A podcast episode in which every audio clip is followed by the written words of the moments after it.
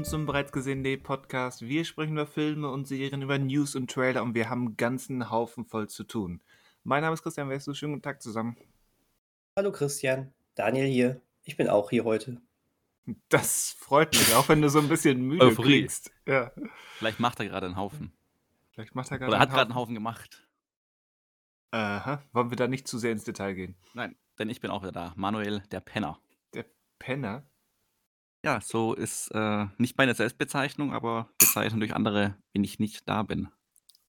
Ist das so? Das, das finde ich ja frech. Ja, hab ich gehört. Hast du gehört? Immer diese Bots, die kurzzeitig unseren Podcast hacken. Hab gehört, dass ich eigentlich Sachse Schlimm. wäre. Wäre nur nach Hamburg gezogen, weil es gerade so abgeht hier. Mal, mal wieder ein Rätsel für die ähm, nostalgischen deutschen Hip-Hop-Freunde. Wer mir sagen kann, wo, von wem diese Liedzeile ist, kriegt Applaus. Namentlich genannt im nächsten Podcast. Wie war der Anfang, wie war der Anfang nochmal? Hab gehört, dass ich eigentlich Sachse wäre. Wäre nur Ah. nach Hamburg gezogen, weil gerade so abgeht hier. Nächstes Mal Ja, mit- Mann. Mit Beatbox nächstes Mal. Mit Beatbox, ja. Ja, und sonst so, äh, das war mein zuletzt gehört. Und wie, wie läuft bei euch so? Du sprichst ja nicht, wir wissen ja nicht, was du gehört hast. Du hast nur den Text. Wie fandest du, wie findest du den Song? Den Song finde ich ganz gut. Dieser Künstler hat ein paar echte, echte Klassiker der deutschen Hip-Hop-Geschichte hinterlassen. Zum. Beispiel, ich weiß nicht, wie man, wie man das in Fachkreisen, weil dafür bin ich dann doch zu wenig drin, ähm, wie man diesen Liedtitel ausspricht, weil ein Lied, und das ist, würde ich sagen, sein bestes Lied, heißt Ausrufezeichen, Fragezeichen, Ausrufezeichen. Das singt er auch. Nein. Aber so heißt das Lied. Und es ist ein echtes Ausrufezeichen, dieses Lied. Weil es hat einen Flow, da würde ein Eminem, wenn er Deutsch sprechen würde, würde vor Neid erblassen. Ein M&M. Genau, das Grüne, das Weibliche. Achso. Weil, weil M&M's sind ja, sind ja konkret gegendert. Ja, ich verstehe. Äh, hab, aus welchem Film ist der Gag? Eminem? Oh, was? M- M&M? Äh, ist der aus, Äh. einem, aus einem Film oder ist der aus jeder zweiten Comedy-Sache Ähm. Sache der 2000er? Ja, ganz genau. Superbad. Ähm, so, was habt ihr denn zuletzt In welcher gesehen? Szene in Superbad? Was? In welcher Szene denn bei Superbad sprechen die über M&M's? Wenn, Eminem. äh, wenn äh, sie mit McLovin, ähm, wenn die Polizisten das erste Mal auf McLovin treffen ähm, und sie ihn fragen, wie sah denn der Typ, der hier ähm, den Laden ausgeraubt hat, aus? Und dann so, also er hier so wie, wie Eminem, Eminem, was? M&M? Und dann zeigen sie, haben sie so ein M&M da aufgezeichnet. Ach so. Wie auch immer. Ja, wie, äh, wie, äh, wie ist denn so? Was habt ihr gesehen? Wie, wie ist denn und so? ähm, wie fandet ihr es? Und hier, wir haben doch, wir haben doch heute, wir haben doch heute Trailer, so viele Trailer im, im, im Angebot, da müssen wir jetzt mal einfach ein bisschen hinne machen. Wie ist es? So. Hinne machen. Ja, hinne machen. Hinne machen. Ähm, dann, dann stoße ich einfach mal dazwischen und sage, aus irgendeinem unerklärlichen Grund bin ich mal wieder so, ja, nennen wir es Kind beim, beim Namen. War das nostalgische Verbundenheit? Ich weiß es gar nicht. Ja, genau. Irgendwie kommt von dir viel nostalgische Verbundenheit, ähm, wo du doch eigentlich Ja, eigentlich so ein Nostalgiegegner bist. bin eigentlich der Nostalgia-Hater. Ja, ja, genau. Aber manchmal passiert das. Andererseits, ich, ich würde sogar bezweifeln, dass das wirklich Nostalgie ist, weil der erste Man in Black ist einfach ein guter Film. Und den habe ich nochmal gesehen. Oh. Oh, Oh, oh. oh. Ja, dann Oh. erzähl mal. Der ist aber auch das, und das ist so- das, das ist eigentlich das Spannendste, was ich jetzt zu erzählen habe, weil wir kennen diesen Film alle. Der ist so ein Film, der ist jetzt nicht, der ist kein Meisterwerk, der ist kein Film, wo man jetzt denkt, boah, was, was für ein Klassiker, was für ein wahnsinniger Comedy, Science-Fiction, Action-Highlight oder so. Der ist einfach gut. Und ich würde ihn in seiner ganzen Konzeption und auch in dieser irgendwie gut, ohne, ohne meisterhaft zu sein, Art äh, mit einem anderen Film eine, eine Dekade vorher vergleichen. Und auch wenn ich mir jetzt Feinde mache, spreche ich es aus, nämlich Man in Black ist der Ghostbusters der 90er. Ist, ist, ja, ist ja auch richtig. Ist ja auch richtig, okay. Also das, das ist so. Das ist so, okay. Und im Prinzip die einzige andere Sache, die ich ähm, wirklich konkret auszusprechen habe, ist, was sie mit Linda Fiorentino im zweiten Teil gemacht haben, oder quasi zwischen Teil 1 und 2, ist ein Skandal. Da müsstest du mir jetzt der einmal. Ja, da müsstest du mir jetzt einmal auf die, die, haben, die haben sie so vorbildlich da im, jetzt im ersten Film ei, eingeführt als, als Nebenfigur, als, als äh, Pathologin da. Sie wird herangeführt an, an die MIB-Welt und am Ende ist sie da im, im Epilog, ist sie die neue Partnerin von Jay. Und zack, im zweiten Teil nichts davon zu sehen. Einfach fallen gelassen, weil die Leute ähm, ähm, Dingens Tommy Lee Jones wieder haben wollten. Was soll denn sowas? Ihr habt das so vorbildlich gemacht, das hätte funktioniert. Und selbst wenn ihr Tommy Lee Jones im zweiten Teil zurückhaben wollt, ähm, das geht doch auch dann mit Linda Fiorentino an Will Smiths Seite. Ja. Das ist, das doch Mhm. eine, Das eine der größten Sequel-Dummheiten der letzten 30 Jahre. Naja, der ganze Film war so eine Sequel-Dummheit. Muss man dazu sagen. Ja. Der war sehr, ich fand schon damals, der wirkte auch noch, der wirkte nicht mal wie so ein Kinofilm, der wirkte eher so wie so ein, so ein Pilotfilm zu einer Serie, qualitativ. Ähm, was damals was anderes hieß als heute. Ja. Muss man jetzt einmal kurz dazu sagen, bevor die Leute sagen, ja, was hat er denn? Ja, was hat er Ähm, denn? Übrigens, äh, Men in Black 1 äh, war einer der, ähm, also äh, hatte ich einen richtig, richtig krassen Lachkrampf im Kino mit meiner Schwester zusammen damals, ähm, bei dieser äh, Szene, wo äh, Will Smith da erstmal diesen Stuhl verrückt. Ich fand, ich fand die so gro- lustig, als, wir, Bei, als ich bei, das zum ersten Mal gesehen bei habe. diesem Einstellungstest. Ja, genau. Mhm. Ähm, total lustig. Aber krass, ihre Karriere war ja eigentlich danach fast schon wieder durch. Ja, und das, also hätte sie das gekriegt, was sie da sich erarbeitet hat und wofür sie auch ganz offensichtlich vorgesehen war, dann wäre es schon wieder anders gelaufen. Hm. Sehr bedauerlich. Alles Kacke. Alles Kacker. Aber der erste Film war gut, muss man der, echt sagen. der ist gut, ja. Mhm. Und Aber hat sich Will Smith für den zweiten Teil irgendwann mal entschuldigt? Oder ist auf die Fragen eingegangen, die gestellt, wow, ihm gestellt wow, wurden? wow, Die, dieser Querverweis, dieser Deep Cut. Wow. Okay, also dieses Entschuldigungsvideo war das letzte, was Manuel gesehen hat. Offensichtlich. Wie war es denn für dich? Hattest du Empfindungen dabei? Oder? Meine Fragen wurden beantwortet. Ach so. Es war, also ich habe das zuletzt gesehen, aber ich dachte, also Junge, also was, also da, was, was ist denn dein Ziel? Also willst du wirklich, wirklich mit deinen Fans wieder gut stellen und glaubst, dass diese 5-Minuten-Video, in dem du drei Fragen beantwortest, drei willkürliche Fragen, machen irgendwas, wo wir doch alle wissen, dass du Schauspieler bist und dieses ganze Ding inszeniert ist?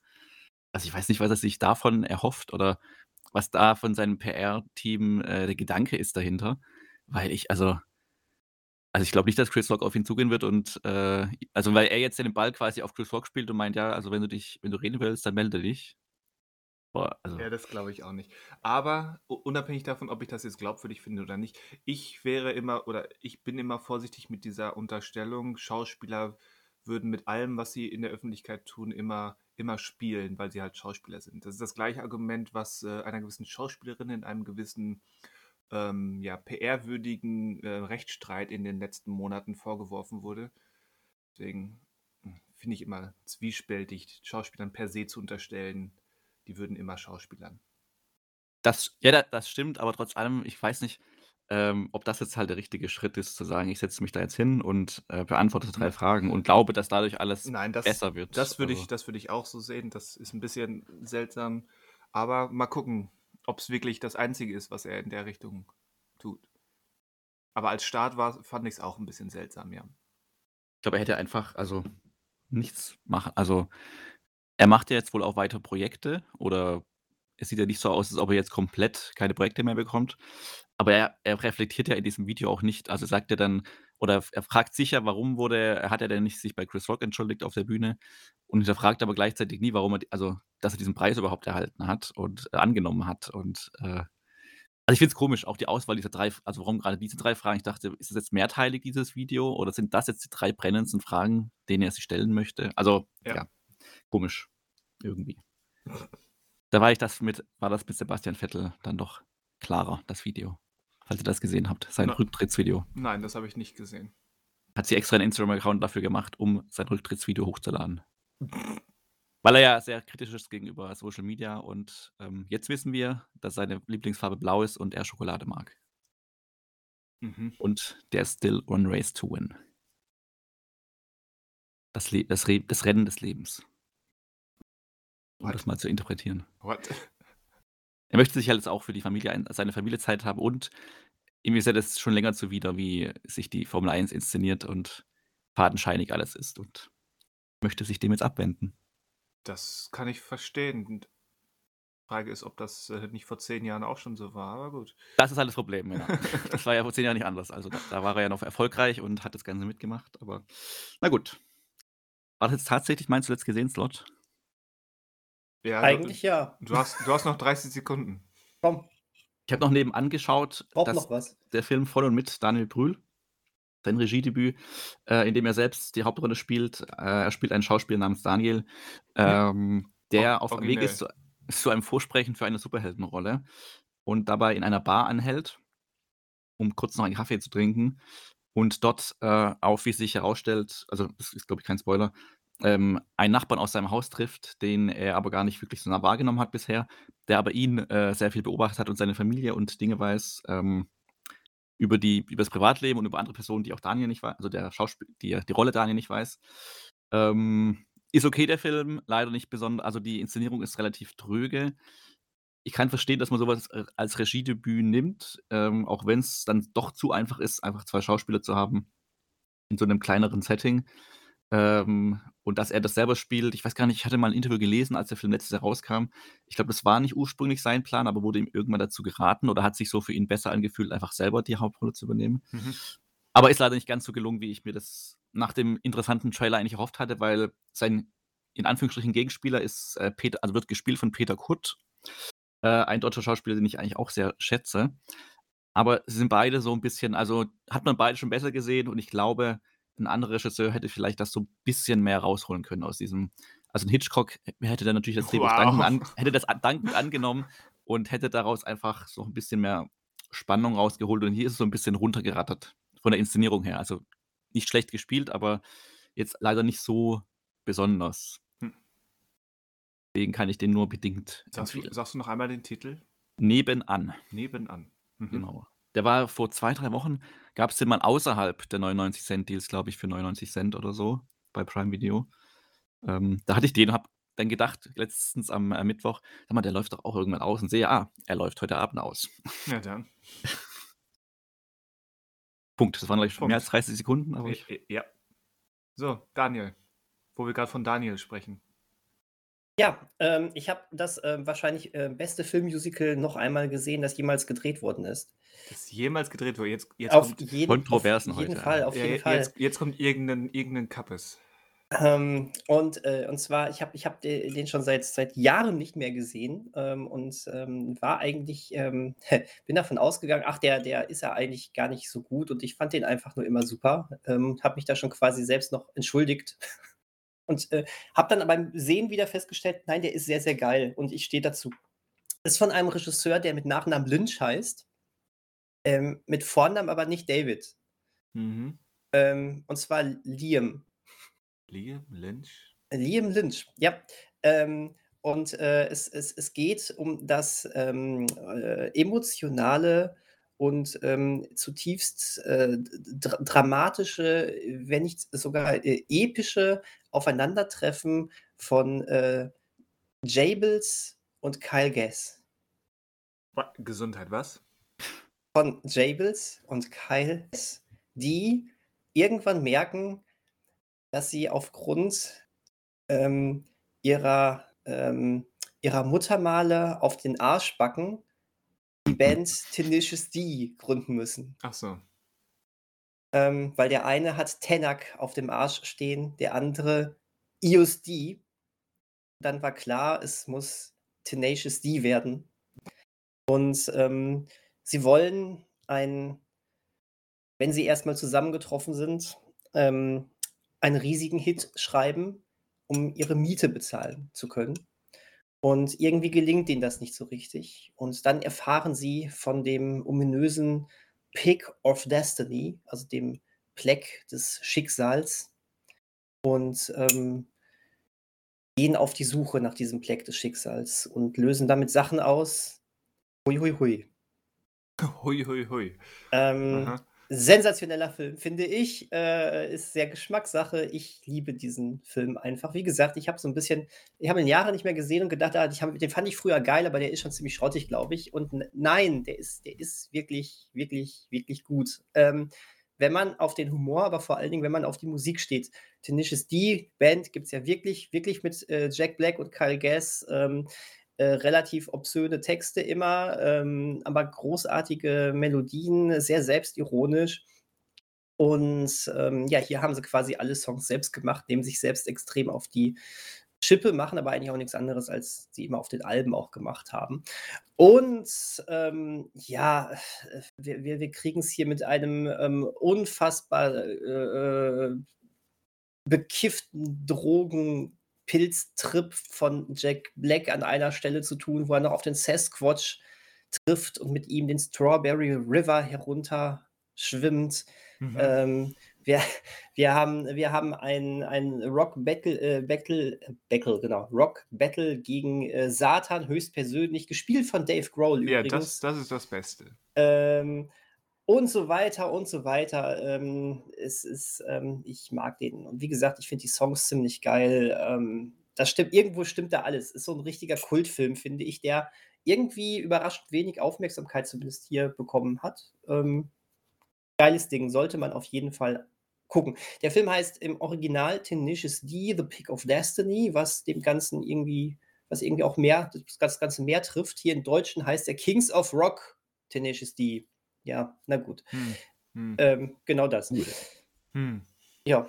Äh, übrigens mit, mit Neben, äh, in Nebenrollen treten auch äh, unter anderem Tim Robbins, äh, John C. Reilly und äh, Ben Stiller auf. Ähm, äh, Ronnie James Dio spielt, spielte mit. Wie gesagt, Dave Grohl haben wir schon erwähnt. Meat Love ist Jacks, Jack Blacks Vater.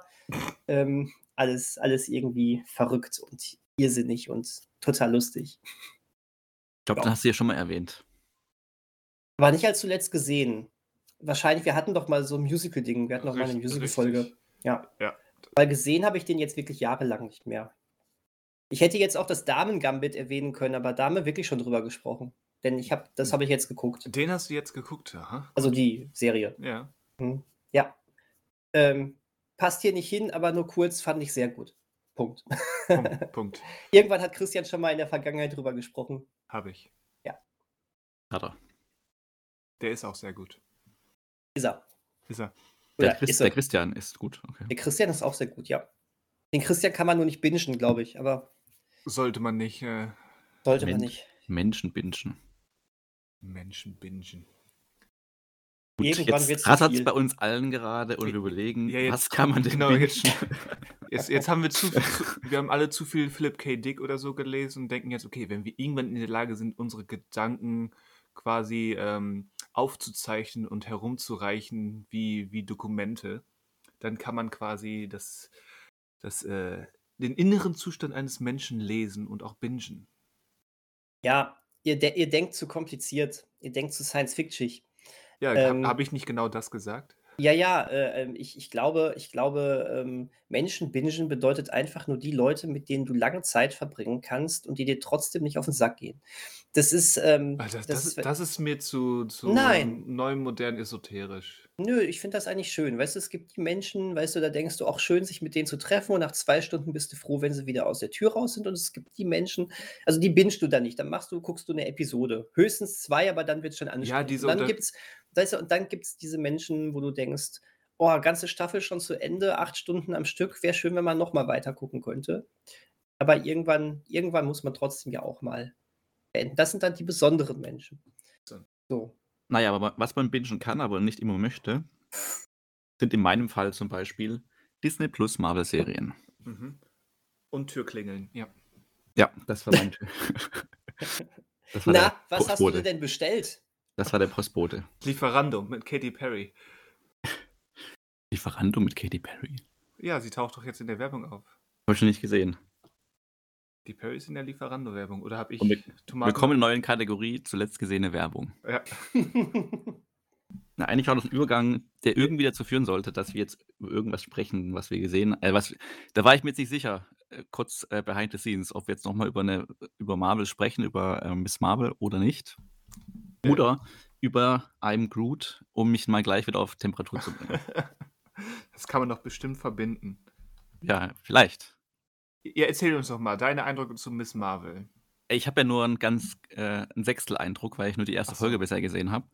Und am Ende der, also Miss Marvel erzählt ja von der jungen äh, Frau Kamala, Kamala äh, die ein großer Fan des MCUs ist, wie wir alle, besonders von Captain Marvel. Ja, nur dass sie nicht das Wort MCU benutzt. Stimmt. Das wäre mal Meta. das wäre mal gelungenes Meta. Genau, auf jeden Fall, also großer Fan und die erste Folge erzählt eigentlich nur davon, dass sie gemeinsam mit ihrem Freund auf eine Avengers Con gehen möchte, äh, die meiner Meinung nach sehr klein am Ende ausfällt und wo ich mir denke, okay, dafür den ganzen Aufstand. Und ähm, zwischendrin, äh, also sie ist Teil, was heißt Teil? Ähm, ihre Familie ist indischer Herkunft, wenn ich das richtig interpretiert habe. Indisch, indisch-pakistanischer, ja. Genau, indisch-pakistanisch. Und die Mutter bringt eines Tages äh, eine Kiste mit, in der verschiedene Schmuckstücke der Großmutter sind. Oder ein Paket äh, bekommt sie von, ähm, in dem unterschiedliche Schmuckstücke drin sind, unter anderem auch ein goldener Armreif, der sofort die äh, Aufmerksamkeit von Kamala äh, äh, erheischt. Aha. Und ähm, später auf dieser Convention gibt es einen äh, Wettbewerb, einen Kostümwettbewerb, in dem die bestbekleidetste, der bestbekleidete Fan als Captain Marvel ausgezeichnet wird. Und für dieses Kostüm äh, zieht sie sich dann diesen Armreif an und hat fortan Superkräfte.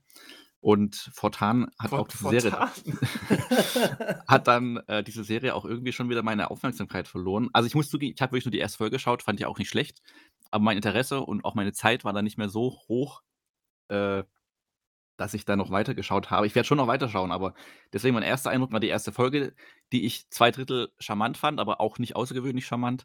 Und als dann die Kräfte dazu kamen, dann doch eher wieder, hm, hätte ich doch lieber jetzt Kamala als weiterhin als Fan gesehen und ihrem Alltag parallel zur Superhelden zu der eigentlichen Handlung, was außerhalb der, ihres Alltags in der Welt passiert mit Superhelden, außer dass, dass sie halt nicht selber einer werden muss, eine Superheldin. Ähm, genau, aber wenn ihr, habt ihr beide, glaube ich, wahrscheinlich komplett geschaut, könnt ihr dann ihr kompletten Blick auf diese Serie geben, ob es sich trotzdem lohnt, weiterzuschauen. Es lohnt. Ähm, mit Abstrichen, aber es lohnt. Ähm, es ist schade, weil äh, in der ersten Folge ähm, gab es noch sehr stark ähm, diesen, naja, schon fast Scott Pilgrim-mäßigen, ähm, leicht punkigen Stil mit den vielen Bildschirmeinblendungen, nenne ich das mal, wo noch ja. sehr viel so ne, cartoonig auch äh, irgendwo war. Dann mal irgendwie die Graffitis im Hintergrund, während die bei, während, während ähm, sie und ihr Kumpel da vorbei fahren, ähm, schön, ja. sich dann noch schön. irgendwie bewegen und sowas. Das sind so coole, das sind echt coole Sachen und ähm, ich fand es sehr schade, dass es, ähm, dass, äh, dass das so auf, auf äh, fast null zurückgefahren wurde ja, ab Folge 2. Wirklich fast null. Ach, echt so mhm. ist? Okay, krass. Das ist natürlich okay. ja. schade. Ähm, das ist wirklich schade, weil äh, die Art der Inszenierung hätte ich mir dann doch über die ganze Serie hinweg gewünscht. Man kann wohlwollend interpretieren, dass sie ja auch ähm, mit äh, quasi ähm, äh, immer weiter aus ihrer Traumwelt in Anführungszeichen rausgeholt wird und selber Verantwortung äh, äh, übernehmen muss und äh, bla bla bla. Aber nee, komm. Also das hätte man wirklich, ähm, diese Inszenierungsstil hätte man beibehalten sollen. Ja. Dafür, dafür tritt dann allerdings immer mehr ähm, diese, dieser kulturelle Aspekt in den Vordergrund. Ähm, das fand ich wiederum ähm, sehr cool. Da wurde auch auf ähm, äh, ein echtes historisches Ereignis immer wieder angespielt, wo ich dann wirklich auch ein bisschen recherchiert habe. Ähm, weil ich mich mit diesem Teil der Geschichte so gar nicht auskannte. Das fand ich auch cool. Das hat bisher jetzt noch kein Marvel-Film oder keine Marvel-Serie geschafft. Ähm, und ähm, ja, du am Ende ist das Ganze relativ charmantes Coming-of-Age-Ding vor allen Dingen gewesen. Ich mochte es. Das war jetzt nicht, äh, wow, die große neue Marvel-Über-Serie, aber ich fand, das, ich fand das von Anfang bis zum Ende charmant. Und selbst das Finale, ja, äh, es gab wieder mal so ein CGI-Bombast-Ding, aber selbst der hielt sich im Vergleich zu anderen Sachen relativ kurz. Also der, der, das hielt sich relativ gering, das war nur kurz. Die meiste Zeit verließ sich das Finale nämlich eher auf so ein ähm, Kevin allein zu Hause in der Schule ja. Szenario. Auch, auch, Und das man, mochte ich. Man könnte jetzt kritisch argumentieren und ich würde mich dem eigentlich anschließen. Ähm, das, wirkt, das fällt nicht in diesen Marvel-Bombast, den zum Beispiel ähm, Moon Knight hatte, genau. weil, weil diese Serie ganz eindeutig mit weniger finanziellem mit finanz weniger finanzieller Unterstützung gedreht wurde. Ja. Das, das, das, sieht man der Serie schon vorher an und das merkt man der Serie auch im Finale an. Ja, gut, okay, aber es tut ihr gut. In den meisten Fällen tut sie gut. Manchmal, manchmal merkt man schon, dass, es, dass das hier wirklich mit so einer also in manchen, in manchen Passagen fühlt es sich schon an wie so eine 2003er ähm, Highschool-Soap, nur halt mit diesem kulturellen Einschlag, den ich auch sehr zu schätzen wusste. Weil er eben größtenteils, nicht immer, aber größtenteils ähm, glaubwürdig integriert wirkt, mit einem echten Interesse an diesen kulturellen Unterschieden. Viele andere Serien und auch viele andere Marvel-Serien oder Filme ähm, kostümieren sich manchmal mit kulturellen Unterschieden oder fremden Kulturen. Hier wirkte es größtenteils ziemlich authentisch und ähm, ja, das, das fand ich definitiv positiv. Mhm. Also, ich würde jetzt nicht so weit gehen und dem Ganzen irgend so 'n 2003er Serien-Look unterstellen. Das war jetzt schon, äh, ein ein ein bisschen, äh, spitz äh, überspitzt dargestellt. Aber ich Ein verstehe Hauch. ein Hauch, genau. Ich verstehe aber, was du meinst. Es gab vor allen Dingen in Folge 3 sind mir auch ein paar inszenatorische, ähm, äh, Fehlerchen aufgefallen. Na, Fehlerchen, weiß nicht, oder Schlampigkeiten. Da, ähm ja, das war alles nicht ganz so cool, das stimmt. Aber, ähm äh, es musste es brauchte nicht mehr, sagen wir so. Also, ich ich fand das wirklich ähm, ich habe es gern gesehen. Ich sehe ich würde mir wünschen, mehr von Kamala zu sehen, aber was ja auch passieren wird, Ja. aber dann auf der Leinwand, ne? Richtig. Ja, Und das schon recht bald. und das schon recht bald. Ja, da bin ich ja mal gespannt, was die nächste Marvel-Serie so mit sich bringen wird. Ne? Ich habe gehört, äh, jetzt geht's um die Grünen. Da soll sie Also auch dabei sein oder, äh, war das jetzt Nö, das war jetzt einfach nur, dass die nächste ja, dass Okay, die okay, nächste okay. MCU-Serie ja schon am 12. August startet. Mehr wollte ich gar nicht sagen. Und zwar Kermit Origins. was? Du, du sprachst von den Grünen und das fiel mir ein. Vielleicht ist es auch Kermit versus Shrek. Hm. Das wäre doch mal was. Jetzt habe ich gerade so 'n so 'ne Wrestling-Arena im Ja, Kopf, wo ja. Kermit auf der einen Seite, Shrek auf der anderen Seite. Also gä- gäbe es Celebrity Deathmatch heute noch? Hm. Ja. Jetzt bin ich raus. Jetzt bist du raus. Ne, aber ich rede von She-Hulk, Ach so. die Hm. Anwältin. Der, der Wintersport-Marvel-Spaß. heißt der im Deutschen die Anwältin? Ja, Also Un Untertitel die Anwältin. ja, tatsächlich. Okay, passt jetzt, aber ja Ich war auch ganz überrascht, als ich den Trailer äh, den deutschen Trailer gestern gesehen habe und das dann da aufploppte. She-Hulk, die Anwältin. Vielleicht erhoffen sie sich, Law and Order-Fans rüber zu holen oder so, ich weiß es nicht. Ähm, wobei, Christian, ich glaube, sie erhoffen sich, durch den Trailer eher auch ein paar Fleabag-Fans rüber zu holen. Oder? äh, wenn ja, ähm, unterschätzen Sie die, die, den Snobismus vieler Fleabag-Fans. Mich eingeschlossen. Also wie gesagt, ich hatte es ja, ähm, ich glaube, in unserem, in unserem WhatsApp-Chat schon geschrieben und ich glaube auch in unserem Forum bereits gesehen. Bitte alle einmal vorbeischauen. Ähm, es kann sehr gut sein, dass dieser eine Moment im Trailer wirklich nur so ein Gag ist. Andererseits, jemand hat mich aufgeklärt, dass das in den Comics wohl regelmäßiger passiert. Äh, dass, wie heißt sie mit bürgerlichem Namen? Hm. Ja, sie. hm. Ähm, dass She-Hulk ähm, regelmäßig. Jennifer Walters. Jennifer Walters, danke sehr. Dass die Jennifer regelmäßig die vierte Wand durchbricht, wie es eben auch Fleabag in der gleichnamigen und super guten, super sehenswerten Serie tut. Und beide Serien haben dieses System nicht erfunden. Auch Daredevil hat das System nicht erfunden. Der Devil? Der, äh, ne, mein- so, sorry. Deadpool. De Deadpool. Das, ich stelle mir das so vor, äh, vor in dieser total grimmigen Daredevil-Welt, wie er dann permanent immer sagt, das tat weh, oder Zuschauer? Ja gut, aber er guck dir, Fresse guck, guck dir. Martin Scorsese-Filme an, die das ja auch regelmäßig machen. Also Ja, das aber diese, Das die könnte man anders. Also das könnte man auch in Daredevil einbauen, würde ich behaupten. Nein, aber ich wollte sagen, Deadpool, der hat das auch nicht erfunden, ähm, dieses Prinzip. Ich würde nur argumentieren, weil ich eben Fleabag-Fanboy bin, dass Fleabag diesen Umgang mit dem Durchbrechen der vierten Wand und der Kommunikation von Hauptfigur zu, zum Publikum, ähm, dass, dass Fleabag diesem Prinzip einen neuen, ganz eigenen Stempel aufgedrückt hat. Und zwar so deutlich, dass ähm, dieser Moment, den wir jetzt im She-Hulk-Trailer haben, ähm, zumindest mich derart an Fleabag erinnert und wie eine, guckt mal, wir tun so, als wären wir Fleabag, so wirkt er auf mich. Und das ist, ähm, zumindest in dieser verkürzten Trailerform, hatte es eher einen, einen negativen Effekt, weil du halt, weil ich da halt saß und denke, ja, schön, jemand hat Fleabag gesehen. Fleabag hat das zehnmal besser und effektiver gemacht. Was natürlich, un, weil das natürlich, un, das ist natürlich unfair, weil das ist jetzt so zehn Sekunden ohne Kontext. Ist, Genau, mir, auch, ist mir auch klar. Aber man, man kann sich, ähm, oder ich kann mich von, von solchen ähm, Eindrücken aus Trailern, und dafür sind Trailer ja da, äh, nicht befreien. Hm. Sagen wir so, eigentlich hat die Serie jetzt damit schon bei dir verloren. Nein, nein. äh, ich meine, allerhöchstens, sie spielen Kate Bush in der ersten Folge. Dann weiß ich wieder, dass sie sich bei dir einschleimen wollen. Ja, aber auch da habe ich ja auch im Zuge von ähm, Stranger Things argumentiert. Ähm, Filme oder Serien müssen sich Kate Bush verdienen. Ihr könnt ja nicht einfach ähm, Kate Bush auf irgendeinen Schrott pappen und hoffen, ähm, auch den Christian, den kriegen wir damit. Nein, so einfach ist das nicht. Übrigens, äh, liebe Hörer äh, und liebe Stranger Things-Fans, nein, der Christian fand Stranger Things nicht schrottig. Er nee. findet nur Kate Bush sehr, sehr gut. Ja. Das ist äh, was anderes. Das ist was anderes. Und, genau. Ähm, und trotz alledem hast du dich doch gefreut, als da Kate Bush bei diesem ähm, ähm, Gremlins-Film da kam. Das, das fand ich schon wieder seltsam. Weil, also irgendwie, irgendwie schon, weil es halt so irritierend ist, überhaupt mal in einem Film Kate Bush zu hören. Aber ja, das war gleichermaßen gut und irgendwie auch nicht so gut. Äh, der Gremlins-Film ist übrigens Shadow in the Cloud. Sh Shadow, Shadow, in the Cloud, ja. Genau. Ein guter Film. Ich mochte den.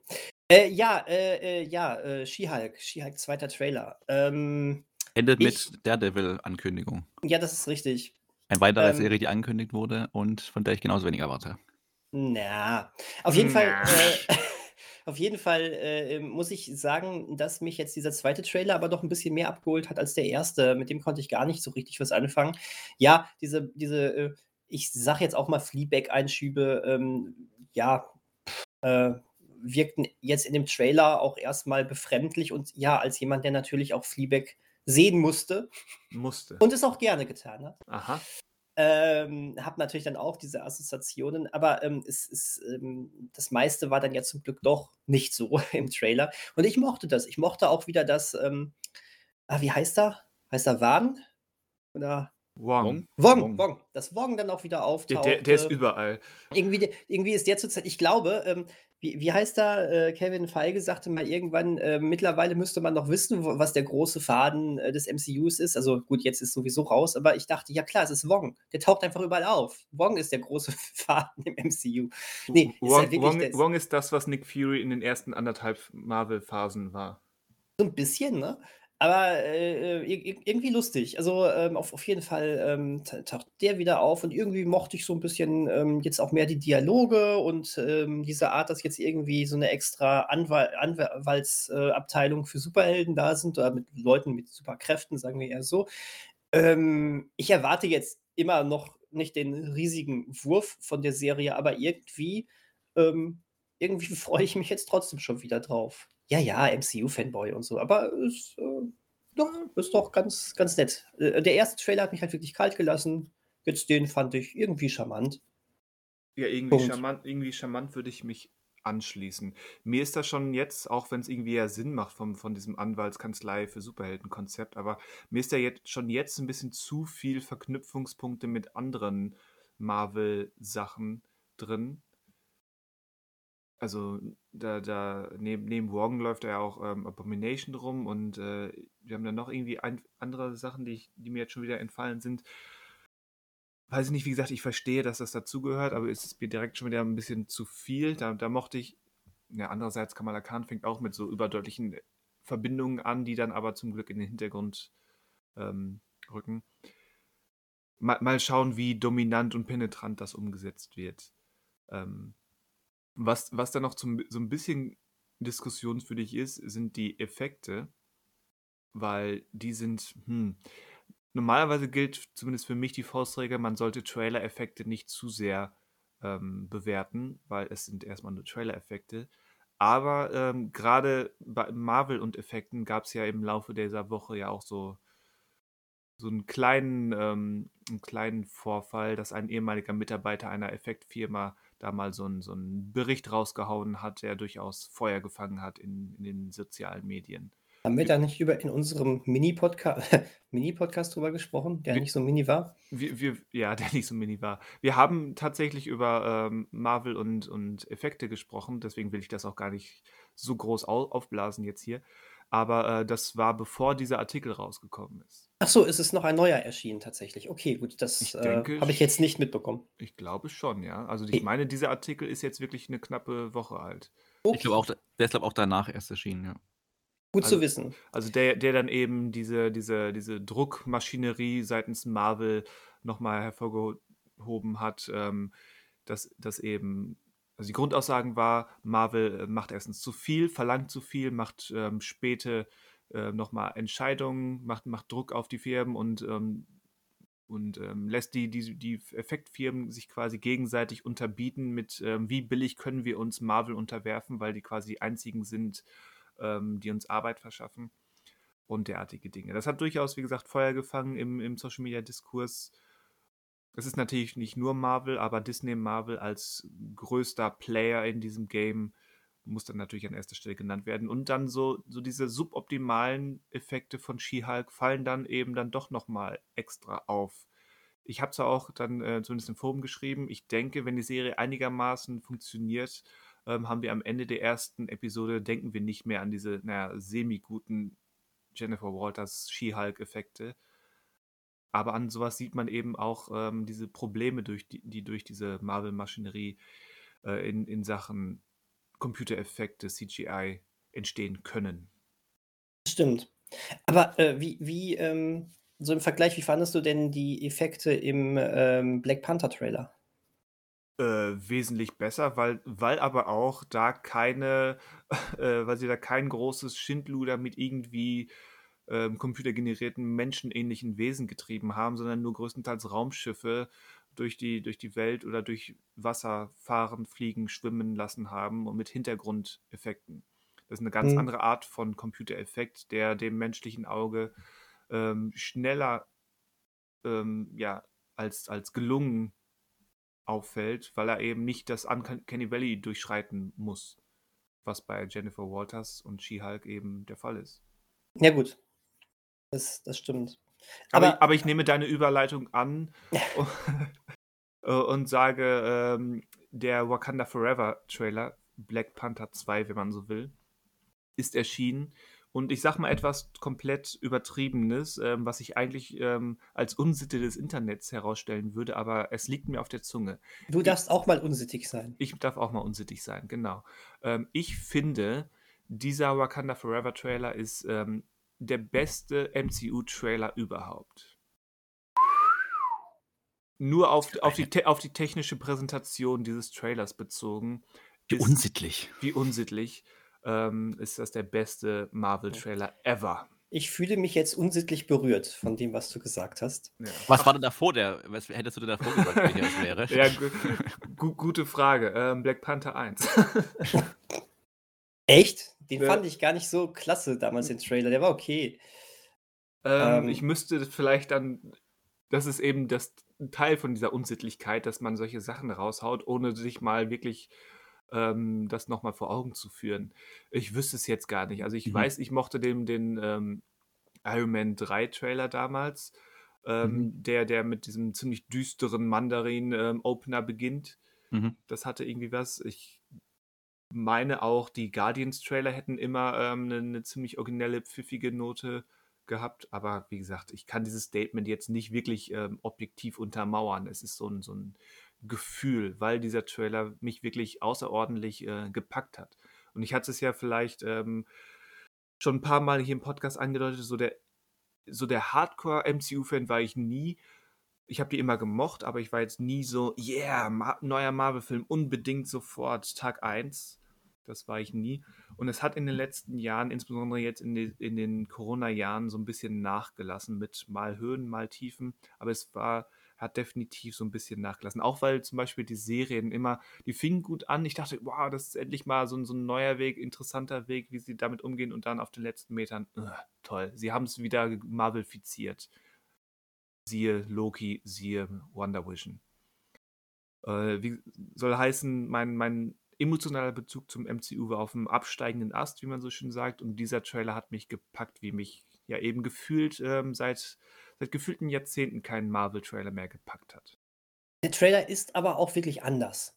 Das muss man einfach auch sagen. Also, ich fand das auch wirklich sehr schön, äh, was sie da machen. Relativ also, es sind ja quasi keine Dialoge drin, lediglich, ähm, so 'n Off-Kommentar dann noch, ne? Ähm, am Ende, so 'n Monolog. Und, ähm, die musikalische Gestaltung ist toll, die Bilder sehen toll aus. Ja. Ähm, du, äh, äh du du es werden Sachen angedeutet, aber du könntest jetzt noch, äh, en Detail nicht sagen, worum es eigentlich genau geht. Ähm, ich finde das toll, ich finde das auch klasse, muss ich wirklich sagen. Das, ähm auch auch bei mir, ähm, ist da große ähm, jetzt 'ne große Erwartungshaltung da. Ähm, ich bin ich bin gespannt, wirklich. Ich bin sehr gespannt.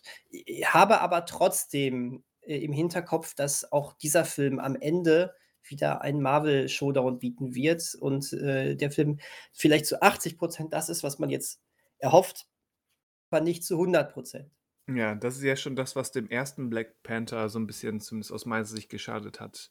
Also, ich weiß nicht, ähm ich weiß nicht, ob Ryan en sich jetzt diese Freiheiten erarbeitet hat oder ob er einfach erneut mit dem Feuer spielt, aber sein erster Film hat ja schon durch dieses wirklich grauenhafte Showdown-Finale ich meine nicht die Schlussszene mit mit Black Panther und, ähm, Killmonger, sondern wirklich den Showdown. Der ist ja wirklich grauenhaft und ein Beispiel für diesen für das, was Marvels Umgang mit mit, ähm, Computereffekten betrifft. Ähm, der zieht den Film, also den ersten Black Panther wirklich, zumindest bei mir, ähm, ordentlich runter. Ich wollte grad sagen, dass dass ich fand, dass Black Panther da echt gut mit umgegangen ist und ich ich diese diese ganzen Tiere, die da auftauchten und so was total cool fand, aber, äh, ist okay. Ich dann di dann dieser ganze Kampf zwischen zwischen Black Panther und Killmonger, wenn der auch seinen seinen Anzug kriegt in in dieser Berg ähm, Berg und Talbahn da, grauenhaft. Das ist auch 'n kompletter Widerspruch zur zur Filmsprache, die die vorherigen, ähm, 80% des Films eingebracht haben, weil's eben offenbar, so jetzt der der der Gerüchtetenor aus'm Internet, ähm, so überhaupt nicht mehr Ryan Coogler war, sondern eben irgendwelche, ähm, VFX-Artists, die da mit mit Pre-Wiz-Leuten, ähm, diesen diesen Kampf inszeniert haben. Gut, ich muss gestehen, ich habe das gar nicht mehr so krass vor Augen, jetzt grade diesen Kampf. Ich habe jetzt eher an die Schlacht gedacht, die ja, äh, in Wakanda stattfindet. Ähm, na ja, Die gut. die Schlacht in Wakanda, die gehört aber zu, ähm, äh, Infinity War oder welche Ne, Schlacht ne, mein ne, oder welche Schlacht nein, meinst du oder? jetzt? Da ist doch da ist doch noch da da findet doch noch eine in Wakanda statt, bevor es dann zu diesem, Ja, äh also, es gibt diese diesen Kampf gegen die verschiedenen Stämme da, aber mit irgendwelchen Ja, das meine ich. Okay. Also, wenn wenn die Doja ich. gegen gegen diesen anderen, ähm, Stamm von Tauchen da nicht auch so Motherfucker äh, äh, Figuren auf? So so Viecherse? Motherfucker-Figuren. Motherfucker-Figuren, Viecherse? Weiß ich jetzt grade nicht. Ich würde behaupten, das ist Infinity War. Siehst du, die sind auch sehr schnell hintereinander gekommen. Das Ja. vermischt sich jetzt. Das ist, ähm Also, wie gesagt, au ich bin mir jetzt auch nicht hundertprozentig sicher, aber wenn du von Motherfuckern und und Viechersen sprichst, ich ich glaube, das ist Infinity War. Ich werde, ähm, definitiv vor, ähm, Wakanda Forever aber auch noch mal Black Panther 1 gucken und dann wissen wir es. Ja. Also, meine Aussage bezüglich katastrophale Effektqualität bezieht sich definitiv auf den Kampf Black Panther gegen Killmonger in Mhm. in diesem Berg, in diesem Minenschacht-Bergzug Dingensbummens. Okay. Ja, ich habe das noch so vage vor Augen, aber, ähm, da muss ich da würde ich mich jetzt zurückhalten. Das weiß ich nicht mehr so genau. Aber ansonsten ja, du du hast die Musik schon angesprochen, allein das ist großartig. Überhaupt die Wahl, die Vers die Version von No Woman No Cry, endlich mal jemand ähm, wie gesagt, das ist vielleicht nur meine Auffassung, weil ich, äh, seit Jahren Leute kenne, die das Lied falsch verstehen und endlich wird sieht man's mal vernünftig eingebaut und dann der Übergang zu Kendrick Lamar, sehr gut. Wie verstehen die Leute das denn falsch? Die die verstehen den Titel so im Sinne von, ähm, wenn man keine Frau hat, gibt's auch keinen Grund zu weinen. Also, wenn man Single ist wenn Okay. hast hast du keine Frau, hast du keinen Stress. So ver verstehen die Leute. Ich kenne viele Leute, die den Titel so auffassen. Aber eigentlich heißt der Titel ja: „Nein, Frau, du du musst nicht weinen. Du, Frau, musst nicht weinen. Kopf hoch, Frau.“ Das meint der Titel, ja. Ich bin schon echt Meister da drin, Sachen manchmal ungewollt, manchmal auch gewollt falsch zu verstehen. Aber das hatte ich nicht auf dem Schirm. Großar also, oh Gott. Gut, ist also alles gut. Nein, dann Ja. weiß ich Bescheid. Weißt du Bescheid. Also, ich mochte den auch, den Trailer. Das das sind, ähm, euphorische Worte für für Manuel. Na, um was mal Positives zu sagen, weil ich ja sonst immer gegen die Filme aus diesem Universum hate. Ich Ähm muss ja schon sagen, Manuel Ja. deine Verhältnisse war das, was du über Folge 1 von, äh, Miss Marvel gesagt hast, ja schon fast, äh, positiv. Also, ne? Das stimmt, ja, aber es ist halt oftmals also, grade bei den Trailern zum Beispiel habt ihr ja schon gesagt, dass, ähm es die bei Iron Man 3, die verkaufen manchmal in den Trailern halt dann doch 'n ernsteren oder düsteren Film und oftmals können die Trailer äh, die die eigentlichen Filme mit den Trailern gar nicht mithalten. Ähm, hier bin ich komischerweise noch 'n bisschen optimistisch, dass, äh, auch der Film halbwegs oder dass der auch gelungen sein kann, weil grundsätzlich mein Problem halt immer ist, äh, bei den Marvel-Filmen, dass die halt sehr schnell also, die den Film die Filme selbst dann oder auch die Serien sehr schnell in, äh, irgend so 'ne Einbahnstraße reingeraten und dann nur noch so runterrattern ihr ganzes Ding. Und dann ist es halt wichtiger, wer halt noch so nebenher auftritt. Deswegen habe ich auch vorhin auch so suffisant, äh, Daredevil erwähnt bei dem She-Hulk-Trailer. Ähm, der tauchte halt noch mit auf, aber ich hatte ja, glaube ich, auch in den Chat geschrieben bei uns. Diese Serie, die mit ihm angekündigt wurde, die wurde halt angekündigt, damit man den Fans halt was geben kann. Ich kann mir aber gut vorstellen, dass die sich jetzt Gedanken machen, was sie eigentlich erzählen wollen. Und das ist halt oftmals das ich habe bei den Filmen das Gefühl, so richtig was erzählen können sie nicht. Sie wollen halt irgendwie 'n nächsten Baustein weitergeben, den Helden oder die Heldin noch reinbringen, die die 'n äh, Geschichte weitererzählen, aber so richtig was zu erzählen haben sie eigentlich gar nicht. Und bei diesem Black Panther-Trailer jetzt habe ich zumindest das Gefühl, da haben sich die Leute auch Gedanken gemacht, das Team Ja. dahinter. Und das war ja auch beim ersten Film schon so, dass der Film hatte nicht also, klar hat er viele Oscar voll ähm, bekommen und das hat verschiedene Hintergründe gehabt. Aber ich glaube, da war halt ein geschlossenes Team dahinter, was auch sich wirklich Gedanken gemacht hat und auch machen konnte, einfach zu diesem einen Film, zu dieser Welt und mussten halt nicht 15 andere Sachen mitdenken oder sich noch mit reinnehmen, außer, was ihr jetzt ja schon thematisiert habt mit dem Finale, was so 'n bisschen dann aus der Hand gegeben wurde oder geben gegeben werden musste. Ja. Und das Gefühl habe ich jetzt halt beim zweiten Trail äh, bei dem zweiten Teil in dem Trailer auch, dass sich erst mal Gedanken gemacht wurde über diese Welt und das auch so durch durchgewunken wurde erst mal. Und diese Geschlossenheit, das ist das, was man halt so 'n bisschen natürlich schwierig bei so 'nem großen Universum, aber so 'ne Geschlossenheit in sich finde ich halt jetzt grade eher selten nur noch in den Filmen und Serien. Was, wie gesagt, schwierig ist, weil natürlich so viel schon da ist, was mitgedacht werden muss. Aber trotzdem sollte das ja auch erst mal das Ziel sein. Und, ähm, deswegen funktionieren halt meistens die Filme oder Serien für mich nicht, weil die irgendwann so willkürlich werden und so austauschbar, weil sie halt nicht mehr irgendwie was wirklich also, nicht die müssen auch nix Neues erzählen, aber was in sich irgendwie funktioniert und erzählenswert ist und nicht irgendwie dazu beisteuert, dass es noch größer wird und, äh, 5 Leute auftreten können, die wir halt irgendwie schon kennen und aber eigentlich gar keinen Sinn ergibt in dem Moment. Das ist halt so mein Problem meistens, was der Trailer zumindest bisher bei mir noch nicht auslöst. Ja, geht geht mir recht ähnlich. Pa passend dazu hat Marvel ja auch im Zuge der Comic-Con jetzt, äh, den Fahrplan für die nächsten Jahre vorgelegt. Ähm, quasi bis bis Ende der Phase 6 so 'n groben Rahmen schon abgesteckt mit 'nem Haufen neuen und alten Bekannten. Das Was stimmt, was echt was diese Idee Ma Manuel, du sprachst von, die Filme haben nichts zu erzählen und ich würde sagen, die Filme haben, ähm, immer nur immer nur genug zu erzählen für 'ne grobe Viertelstunde und stricken sich, ähm, so so den großen den den großen, ähm, Marvel-Spaß drumherum und Mhm. platzieren in diesen Viertelstunde, wo sie was zu erzählen haben, halt die notwendigen Verweise auf das, was, ähm, weiterführend passiert. Ja.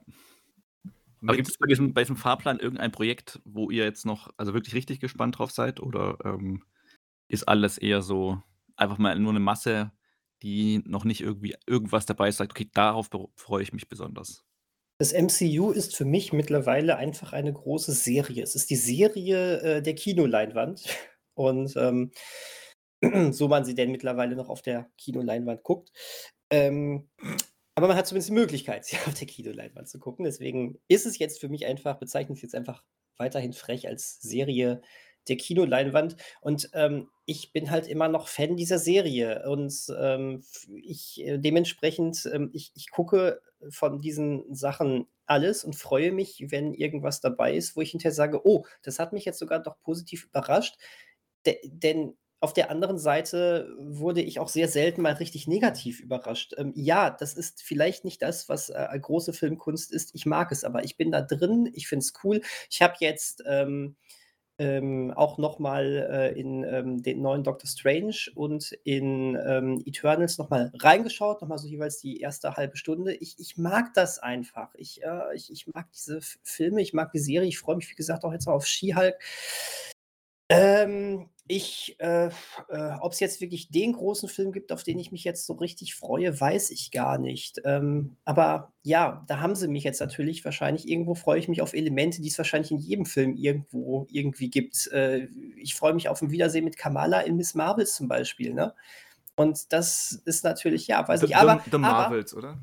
The Marvels, The Marvels, Mhm. genau. Ähm, aber ich glaube, wenn, wenn ich jetzt einen Film nennen müsste, dann wäre das wahrscheinlich Guardians of the Galaxy 3. Ja, und da, wär, da wären wir sogar auf einer Wellenlänge. äh, weil, einfach weil, ähm, auch wenn meine, meine ähm, generelle Meinung über das MCU ähm, deutlich positiver ist als, als eure, weil, wie gesagt, irgendwo, ich bin da so serienfiziert. James Gunn hat ja dann eben doch noch mal was, was Eigenes und etwas Besonderes ähm, an sich. Und ähm, er hat beide Filme äh, fantastisch gemacht. Der zweite hat überraschenderweise nicht so das hohe Standing wie der erste, dabei ist der zweite irgendwie sogar besser. Also ich, für mich ist der zweite Guardians der beste MCU-Film. Na, Und guck mal. generell. Na, Äh, das, das sind doch mal Worte. Und ähm, äh, ich, ich vertraue dem Gunn da einfach. Ich meine, der hat, der hat, der hat The Suicide Squad gemacht. Was willst du jetzt noch mehr? ähm, nee, das wird gut. Ich glaube, das wird richtig gut. Ähm, ansonsten, ja, Wakanda Forever, aber den habe ich jetzt mal außen vor gelassen, weil der kommt schon dieses Jahr. Da haben wir jetzt schon drüber gesprochen. Ja. Ja, mal gucken. Also, erstmal bin ich ähm, neugierig auf alles, aber ja, auch ich, ich muss sagen, sehe diesen Fahrplan, ich sehe diese vielen Titel, ich weiß, ich werde das alles sehen, ich werde mit den meisten Spaß haben, aber Euphorie, nein. Also, das ist so, man fühlt sich schon so ein bisschen, ja, ja, okay, kommt, kommt dann, wie, kommt in den nächsten Jahren wieder sehr viel, okay. ja, auch das muss ich als MCU-Fan einfach dann, dann sagen. Das ist, wir sind nicht mehr in dem, also theoretisch die Masse macht's, ne? Und ähm, wenn jemand wenn jetzt jede zwei Jahre ein MCU-Film rauskommen würde, wäre der Hype-Level viel, viel höher. Und als diese vier Filme pro Jahr oder sowas. Oder vier, Fil vier Filme und drei Serien pro Jahr. genau, ein Zwischending wäre wahrscheinlich das Beste, was man machen könnte. Aber egal. Ähm, Der Zug ist erstmal mich. abgefahren. Ja, ja, natürlich, auf jeden Fall. Ähm, hm. was haltet ihr denn davon, dass der Shang-Chi-Regisseur wohl den nächsten Avengers inszenieren soll? Ja, das ist erstmal noch, ähm, das ist der nächste Avengers, also wurden gleich zwei neue Avengers-Filme angekündigt mit The Kang Dynasty und Secret Wars, beide für 2025 angekündigt. Das ist, das ist erstmal noch so vage, ähm, ich weiß es nicht. Und, ob, und ich fand Shang-Chi ganz, ganz nett. Ähm, aber ob, ob Destin Daniel Cretton jetzt ähm, so der große Regisseur ist, der, der da sein Alleinstellungsmerkmal im Marvel-Kosmos überhaupt zeigen darf oder kann, weiß ich nicht. Also das ist mir noch zu schwer greifbar, um da irgendeine konkrete Aussage zu tätigen. Ich denke, ähn- ähnlich wie die Russos, ähm, die meiner Meinung nach, ich kann das nicht wirklich beurteilen, aber vom Gefühl als Konsument her, äh, die da halt ähm, diese klassischen Journeyman-Regisseure sind, die sich da reingesetzt haben und halbwegs kompetent diese Riesenprojekte stemmen. Ich denke, bei, bei Mr. Cretton wird es ähnlich abläufen. Aber wie gesagt, es Hm. ist, ist so überhaupt nicht greifbar, was da überhaupt jetzt passiert mit den, mit den großen Avengers-Filmen. Was, was heißt überhaupt Avengers in diesem aktuellen Zeitalter? Und dann, wir sind aktuell in der Phase 4. Dieses ganze Phasengerät ist zwar ein bisschen schwammig, aber wir sind in Phase 4, die ist fast vorbei. Und die Avengers-Filme sollen ja am Ende von Phase 6 kommen. Was bedeutet das Wort Avenger dann noch? Das werden wir dann sehen. Genau. Ähm, ich finde übrigens, Phase 4 hat durchaus einen, einen, einen roten Faden, der allerdings nicht das ist, was sich die meisten ähm, erhofft haben. Es ist eigentlich, eigentlich gibst du nahezu jedem Helden, der äh, eine größere Rolle bei Endgame hatte und der Heile rausgekommen ist, irgendwie nochmal die Möglichkeit, ähm, diese Endgame-Ereignisse, ähm, naja, zu verarbeiten. Halt nicht besonders, äh, besonders ähm, ähm, tiefgreifend oder sonst was. Es soll, es soll Pop, leichte Popcorn-Unterhaltung nach wie vor sein, aber so in jedem Film hast du so ein bisschen nochmal drin, wie jetzt nach dieser riesigen Endschlacht, ähm, was aus denen geworden ist. Und ich finde, irgendwo ist das doch auch, auch, auch was ganz Nettes. Das darf, aber in Phase 5 wird man dann wahrscheinlich mehr dann langsam auf diese richtig auf diesen Multiversumsfaden dann eingehen. Übrigens, ganz große Sache, ähm, weil das im Forum auch schon äh, für, für Verwirrung gesorgt hat. Kang ist nicht der Bösewicht von den Turtles mit dem Gehirn im Bauch von dem Roboter-Typen. Das ist Krang. Ne? Schade. Kang ist, ist, ist der, der am Ende von, von Loki auftauchte. So gro große, großer Unterschied. ist der so mächtig, also dass es hier Dynastie heißt? Also ich kenne den, also ich kenne Loki leider nicht, aber ist es so ein mächtiger Bösewicht, dass der wirklich so Gefahr ist für komplett Avengers-Welt? Ja. Also, also diese, Also- diese Variante, die du am Ende von Loki gesehen hast, die war noch eigentlich Hat, hat, er ja, nett. hat er ja nicht. Im Prinzip spoilen Die wir Mann- ihm gerade Loki. Ja, ist egal, aber er fragt ja. Ja. Aber es ga- aber ähm, ja, das war schon sehr mächtig, was da Okay. angedeutet wurde. Hm? Mu musste mal gucken. Würde ich auch sagen. Also, wenn du eine ne, Marvel-Serie guckst, äh, dann steht Loki neben WandaVision definitiv höher im Kurs. Auch wenn ich, wie gerade angedeutet habe, etwas bedauerlich finde, dass sie auf der Schlussgeraden dann wieder in klassische Marvel-Strukturen verfallen. Wobei gerade Loki ja eigentlich die Erwartungen unterläuft am Ende. Weil du hast nicht die große, krasse Endschlacht, sondern du hast eigentlich nur Nee, es geht gar nicht um die Endschlacht, sondern um dieses, es geht weiter und wir, wir und diese Figur kriegt immer noch keinen klaren Haken und ist Ja, vorbei. gut. Das, das ist das, was mich bei Loki gestört hat. Aber immerhin hat Loki direkt schon klar gemacht, wir kriegen hier eine zweite Staffel und es geht wirklich weiter mit ihm. Das ist nicht bei allen immer der Fall. Nein, gewesen. aber bei Loki hätte, hätte, ich, hätte ich mir ähm, ganz subjektiv wirklich gewünscht, ähm, er hätte diese Reise mit, ähm, wie hieß sie, Sylvia, Sylvie, Ja, irgendwie so. ja. ähm, zu Ende geführt und das wäre es dann gewesen. Haken hinter Loki und Tom Hiddleston haben Marvel frei für den Rest ihrer Karriere. das wird, ja, du bist, du bist ein großer Idealist, Christian. Ich, ich hätte gerne mal konsequentes zu Ende erzählen. Das ist das, was mich zumindest im aktuellen Marvel-Plan am meisten stört. Dass nichts wirklich zu Ende erzählt ist, sondern immer, ach übrigens, es geht noch hier weiter und da weiter. Da ist nie so der klassische Punkt, den Filme eigentlich immer haben. Das war das, was, was Film erzählen immer, immer für mich effektiver gemacht hat als Serien erzählen, auch wenn wir jetzt seit 15 Jahren im goldenen Zeitalter der Serien sind so dieses Auserzählen einer Geschichte, egal ob dann theoretisch noch was passieren kann, aber dieses Gefühl, diese Geschichte ist jetzt fertig. Ähm, das passiert hier nicht. Und wenn, wenn du, Daniel, davon sprichst, die, das MCU ist jetzt eben eine, eine Kinoserie, äh, das, das bestätigt ja diesen Eindruck. Und das muss, man, das muss man so nehmen, wie es ist. Es ist nun mal so, brauche ich gar nicht dro groß drum herum erzählen. Ich kann halt nur nicht abstellen, dass ich mir gewisse Dinge wünschen würde oder gewisse Dinge ähm, für mein persönliches Empfinden besser finden würde. Mhm. Macht das DC denn besser? Auf jeden Fall. Auf jeden Fall. Weißt du denn, also bevor wir jetzt, eigentlich, ein guter Übergang, aber ich wollte noch kurz erwähnen, ähm, die, diese Frage, auf was wir uns freuen, ja, ähm, würde ich noch kurz Mhm. einmal mit ein, zwei anderen Titeln beantworten. Weil ja, es ist Guardians 3, auf den ich mich am meisten freue, weil wie gesagt, Guardians 2 ist der beste MCU-Film für mich und ähm, ich hoffe, dass James Gunn es zumindest irgendwie schafft, auch wenn mir klar ist, dass die Figuren ähm, der Guardians noch reihenweise in anderen Filmen auftauchen würde. Aber ich hoffe, dass James Gunn es irgendwie schafft, da, da ein halbwegs rundes Ende zu erzählen. Ähm, das ist wirklich der einzige Film, auf den ich mich wirklich freue. Ansonsten bin ich zumindest neugierig auf, auf was sie mit, mit Blade machen. Und ich bin neugierig bis gespannt, äh, was sie mit den Fantastic Four machen. Okay. Ja. Ja, ich meine, die Fantastic Four, es kann ja nur besser werden. Seien wir ganz ehrlich, das war ein riesengroßes Desaster, dieser äh, nicht-MCU Fantastic Four-Film vor, wann war das? Knapp zehn Jahren? Oh, war das schrecklich. Ja, noch so lange noch nicht her, ne? So lange noch nicht. Bisschen mehr als fünf, irgendwie so. Ja. Schrecklicher Film. Ähm, ja. Ja. Also, kann- also komm, wir, wir, wissen schon, ähm, also John Watts, der Spider-Man-Regisseur, war ursprünglich für die Regie vorgesehen, ist er jetzt nicht mehr, der ist raus. Ähm, das, das wissen wir jetzt. Und ähm, Kevin Feige hat gesagt, der Fantastic Four-Film wird keine Origin-Story. Mhm.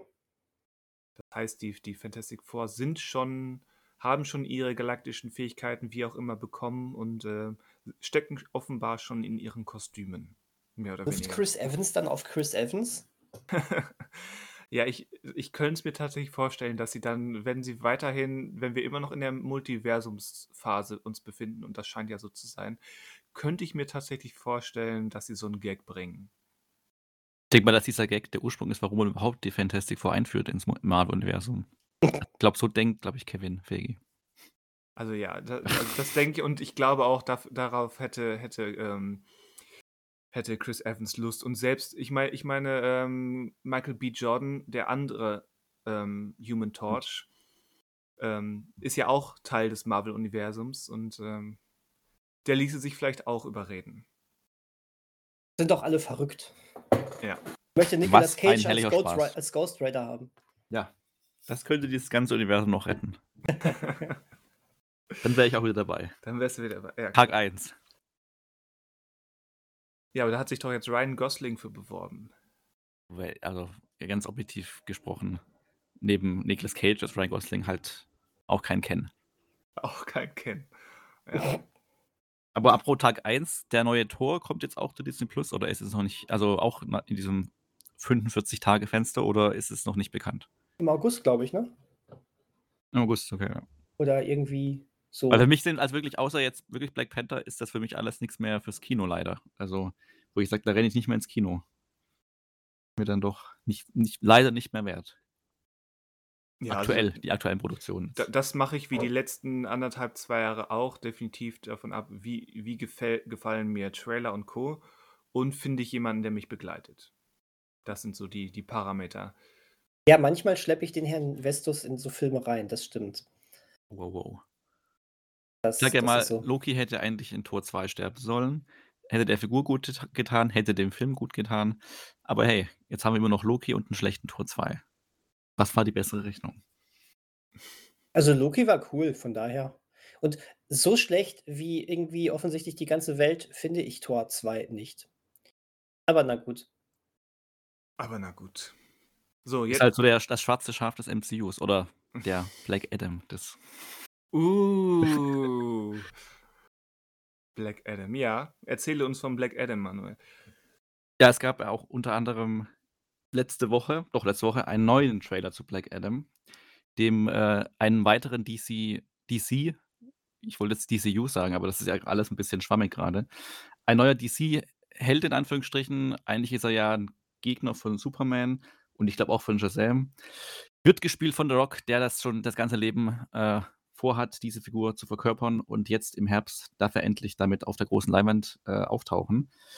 Es gab schon vor paar Monaten oder Wochen na, Monaten eher schon 'n ersten Trailer, der den wir hier auch besprochen hatten, der uns ja, glaube ich, alle nicht so besonders aus dem Hocker gerissen hat, beziehungsweise zur Stimmung gebracht hat, nicht am ersten Tag ins Kino. Der zweite Trailer ist relativ kurz, äh, wirkt jetzt 'n bisschen ja, wahrscheinlich wieder 'n bisschen ernster. Fand ich jetzt persönlich 'n bisschen, äh, überzeugender auch wirklich. Ob ich den Film aber jetzt am ersten Tag im Kino schauen also am ersten Tag bestimmt nicht, aber ob ich den im Kino schauen werde, weiß ich nicht. Aber der zweite Trailer hat mir 'n bisschen mehr noch Lust gemacht, auch wenn das so 'n bisschen die Unbekannte ist. Und The Rock auch bei der bei der Comic-Con letzte Woche sehr offensiv, äh, für einen Superman geworben hat. Also, es ist nicht ganz klar, ob's Henry Cavill Superman ist, weil ich glaube, er selber weiß, dass halt dieser Film klar, er lebt natürlich erst mal von ihm als Person, also die seine Fans werden sich den Film anschauen. Aber natürlich, äh, hofft er darauf, gegen Superman kämpfen zu dürfen, was ja auch mit Batman wie Superman schon wunderbar funktioniert hat. Äh, und, ähm, glaube ich, dass er einfach nur hofft, dieser Film wird 'n Erfolg, damit er halt als Gegner im zweiten Film Superman bekommt. Wie gesagt, ich bin nicht ganz so weit drin, deswegen weiß ich gar nicht, wie jetzt also, der Ursprung von Black Adam ist ja der ist 'n ähnlicher Ursprung wie Shazam. Sie haben ja beide auch dieses Blitzzeichen. Ich weiß nur nicht in den Comics, weil der Trailer jetzt Black Adam nicht unbedingt als Bösewicht verkauft, sondern eher als jemand, der halt moralisch so zwischen den Welt also zwischen den, äh, beiden Seiten liegt und nicht unbedingt der Vorzeigeheld ist. Aber ich glaube nicht, dass The Rock irgendwie einen moralisch verwerflichen Menschen spielen wird und am Ende dann doch dem den Guten helfen wird. Wer auch immer die Guten sind. Ja, wer auch immer die Guten sind. Genau, deswegen, äh, ja, der zweite Trailer hat bei mir zumindest persönlich 'n bisschen mehr, äh, das Interesse geweckt, auch nicht jetzt über ins Unermessliche. Und es gab ja auch parallel zu Shazam 2, der auch noch dieses Jahr kommt, einen Trailer, den ich jetzt auch ganz charmant und nett fand. Ja, beides so in auf diesem Level Grundinteresse da, ähm, aber jetzt nicht so, dass ich Tag 1 schon im Kalender eingetragen habe. Weiß nicht, wie ist es denn bei euch? Wo seid ihr an den Kinostartterminen bei diesen beiden Filmen? Also der, der, der, der volle Trailer zu Black Adam ist Lichtjahre besser als der Teaser zu Black Adam. Und damit ist dieser volle Trailer zu Black Adam ziemlich 0815 und vergessenswert. Lichtjahre Äh, besser als der Teaser und trotzdem ziemlich, naja. Aber der Teaser, du meinst jetzt den, den ersten Trailer, meinst du jetzt? Oder den, weil ich Ja, glaube, der Teaser war, ich glaube, den Teaser gab es ja und dann gab es diesen längeren Trailer und jetzt gab es noch einen zweiten Trailer. Ja, aber, hm, also diesen, was du jetzt längeren Trailer nennst, vielleicht habe ich es falsch in Erinnerung, der wirkte auf mich noch nicht so lang. Also der wirkte noch mehr wie ein, wie ein Teaser. Ah, Okay, weil er schien mir fast länger als der jetzt, dieser zweite Trailer. Aber gut, Echt? ja, ich, Okay, ja. vi- ich Vielleicht. weiß nicht, ob es so ist, ich müsste es mal nachgucken, aber ja. Grundsä aber ich- grundsätzlich habe ich aber kein besonders großes Interesse daran, ähm, weil, weil erstens die Eindrücke sehen nicht besonders aus, sie wirken halt wirklich 0815, dafür wurde, wurde dieser Ausdruck erfunden, finde ich. Mhm. Der, der wirkt, auch wenn ich mich jetzt ähm, mit meinen Aussagen, aus, die ich irgendwo anders getätigt habe, wiederhole, der wirkt eben wie ein Superheldenfilm aus dem Jahr 2005 Mhm. mit Effekten von 2011 oder so. Und ähm, ja, im Zeitalter von ähm, MCU in Phase 5, 6, 7, 28 und ähm, dem, was DC da sonst noch so bietet, ich weiß nicht, warum ich mir das geben muss. Und dann kommt eben der Fakt Faktor Dwayne Johnson, der, du hast es angedeutet, Manuel, ähm, der sich selbst nicht zugesteht, überhaupt irgendwas Komplexeres mit seinen Figuren zu sein. Dieses Mhm. ganze, "Äh, ich bin halt ein, ein Held, äh, der auch Leute tötet, äh, ödet mich jetzt schon an. Mhm. Ja. Also das, das Einzige, was wirklich interessant ist, ist, wenn er eben wirklich entweder Verbindung zu Superman oder wichtiger noch zu Shazam hat. Aber Mhm. eigentlich hat Shazam das nicht nötig, weil der erste Shazam war, war nett und gut und unterhaltsam und der zweite wirkt im, aus ähnlichen, ähm, äh, wie heißt es, also kommt... Gründen. Was? Was? Was sagtest du? Gründen. Aus ähnlichen Gründen. Okay, nein, ich wollte was ganz anderes sagen, auch von mir aus. Okay. Der wirkt aus ähnlichen Gründen ähm, aus, dem, aus demselben Holz geschnitzt, wollte ich sagen. So. Ach Wirkt, so. wirkt der, der, zweite, der zweite Shazam. Ähm, den werde ich definitiv gucken. Ob im Kino, weiß ich nicht, aber da habe ich ja, so dieses laue, ja, könnte ganz unterhaltsam sein. Ähm, Verlangen nach Black Adam könnte ich mir auch vorstellen, dass ich den nie sehen werde. Weißt du glaub halt- was? Ich, Ja. ähm, für, für, Sh- für Shazam ziehe ich dich einfach wieder mit ins Kino. Ich hoffe auf einen ähnlichen ähm, Highlight-Moment wie äh, am Ende von Teil 1, wo ähm, diese Superheldenansprache gehalten worden ist, aber die beiden so weit auseinander standen, dass der Bösewicht das gar nicht gehört hat. Andersrum. Oder andersrum, genau, andersrum. Ähm, das war, das war sensationell. Ja. Allein dafür, dafür lohnt es sich. Komm, da schleppe ich dich ins Kino, wenn der kommt. Das ist okay. Das Bei ist Black okay. Adam bleibe ich auch zu Hause. Oha. Ja, Oha. ich glaube halt, wenn Black Adam auf Shazam trifft, finde ich eher das Problem, dass halt der zweite Shazam-Film im Trailer zumindest bisher ja weiterhin diesen lockeren Ton hat und ich auch gar nicht weiß, wie sie dann die beiden tonal zusammenbringen möchten und äh, dabei nur befürchten kann, dass am Ende von Shazam vs. Black Adam einfach beide Freunde sind und äh, dann die beiden am Witzeln sind am Ende und das möchte ja keiner sehen. Ja, aber ich denke, das ist dann wirklich, also es ist nur meine Vermutung, der Einfluss oder der, der Stil von Dwayne Johnson, Mhm. der, der eben eigentlich mehr, mehr den Shazam-Stil drauf hat, mit diesem leicht selbstironischen, haha, seht nur, ich bin, ich bin ein cooler Filmstar, der Superhelden spielt, Mhm. ähm, dass, dass die sich eher über die Richtung annähern, als dass Shazam jetzt ernster wird, nur weil Black Adam so tut, als wäre er ernst. Ja, genau.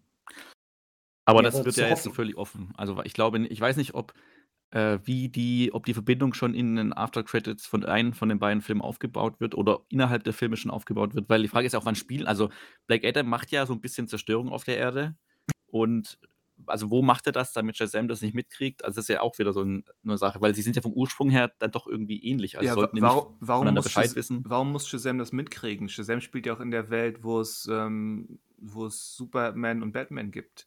Das heißt, Genau, aber das wird, ja auch, das wird ja auch erwähnt. Also er kennt die beiden, also im ersten Film wurden ja auch Batman und Superman erwähnt. Ja, aber ich, ich würde jetzt argumentieren, oder ich würde es zumindest gelten lassen, wenn man dann sagt, ja, nur wenn, wenn keine Ahnung, 3000 Kilometer weiter in die eine Richtung nochmal irgendwie so ein Typ rumfliegt und ein bisschen was kaputt macht, ist jetzt nicht ähm, Frontpage News sozusagen in dieser Nee, Welt. ich, genau, also meine ich auch nicht, aber weil sie den beiden einen, ähnlichen, deswegen, ich kenne jetzt die Ursprünge nicht, aber sie kommen ja beide aus der ähnlichen äh, Richtung der Superkräfte. Also beide Ja, haben ja irgendwie den gleichen Ursprung, deswegen dachte ich, dass da so eine Grundverbindung ja ist, dass nicht da zehn verschiedene Hanseln rumtanzen, die alle den gleichen Ursprung haben.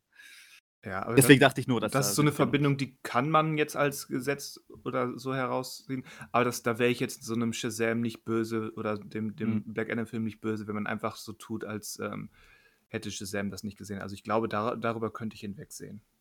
Shazam ist eine blinde Kuh. Das sowieso. Ich meine, er ist zwölf oder 13, ja, ja, 14, keine stimmt. Ahnung.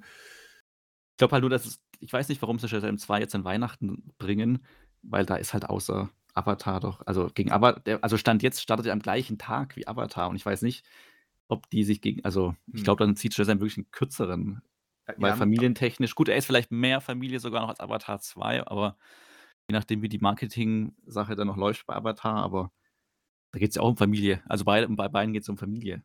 Also beide Trailer betonen ja die Familie. Und der eine bezieht sich sogar auf den Ursprung der Familie in The Fast and Furious. Also. ja, Fast and Furious, der Ursprung des, des Systems Familie. genau. Ja, aber es Ich gab, wollte, ja, ich wollte gerade äh, fra fragen, wann wohl Vin Diesel mal zum MCU gehört, aber tut er ja schon. Ja, ja, stimmt. Ja, Vergisst- tut er ja schon. Er ist ja der Sprecher immer. von, ja, er ist ja der Sprecher von Ja. Groot. so. Wahrscheinlich wäre ihm lieber natürlich noch mehr als nur Sprecher zu sein. Aber Tja, Ich glaube, die Relation aus Arbeitsaufwand und finanzieller Entlohnung ähm, ist schon sehr gut. hm, ich, ich finde auch das, was er da macht, das entspricht seinem Talent und ähm, ja, so viel dazu. Sollen wir mal weggehen von den ganzen Superhelden? Aber, aber nee, können wir noch Nee. nicht, weil wir haben noch eine wichtige DC-Verfilmung oder Verserifizierung, über die wir sprechen müssen. du meinst Sandman. Ich meine Sandman. Ah, Das ist kein Superhelden. Nein, aber, es, aber, es die, aber es ist DC. Da können wir gerne bei bleiben. Ich wollte jetzt nur mal weg von den ganzen Superhelden. Und äh, wir, wir erwähnen jetzt einfach mal nicht diesen Samaritan, äh, Samaritan, so von, von, wie heißt er hier, mit, mit Sylvester Ah, Stallone. Ja, in, interessiert niemanden. Genau, deswegen äh, Entschuldigung. jetzt Superhelden einfach mal abhaken. DC ist ja okay, können wir bleiben. Sandman. Komm, Sandman. Sandman. Was, was ist denn ein Sandman? Ja, das ist ähm, insbesondere damals in, in Ostdeutschland ähm, eine Serie gewesen, die, glaube ich, viele, viele Kinder unserer Generation sehr geprägt hat. Wer, wer- kennt es nicht? DC's Das Sandmännchen ähm, mit, mit so einer dunklen Batman-Stimme immer Sandmann, lieber Sandmann. Ja, ne? Ja, Das äh, ist es doch. mit Pitti Platsch und Schnatterinchen. Aha. Aber eigentlich meinen wir was anderes, oder? Eigentlich meinen wir was anderes. Genau, äh, die Netflix-Serienverfilmung äh, des langlebigen, erfolgreichen und äh, nach allem, was man so hört, sehr, sehr guten ähm, Neil Gaiman-Comic-Serie, die irgendwann in den späten, späten 80ern gestartet ist. Ist äh, 80er, genau. Es dreht sich um, um äh, Morpheus, nicht, nicht äh, Lawrence Fishburne, sondern quasi der, der Gott Morpheus und dessen Abenteuer im Reich der Träume mit diversen äh, Gastauftritten oder Nebenfiguren, unter anderem äh, Lucifer höchstpersönlich. Halt ein, ein wunderbarer Kladderadatsch aus Mythologie und ähm, Fantasy. Und jetzt als Kladderadatsch, sagt er. Kladderadatsch, ja. Und jetzt als große, teure und bildgewaltige Fragezeichen äh, Marvel äh, Netflix-Serie. Und meine Fresse, das sieht gut aus. Das sieht wirklich gut aus. Also ich war skeptisch. Ich, ich glaube, ich hatte das sogar vor ein paar Podcasts mal erwähnt, dass ich eigentlich immer noch vorhabe, die Comics zu lesen. Es ist nicht dazu gekommen und ich fürchte, es wird ähm, bis, bis zum Start der Serie auch nicht mehr dazu kommen.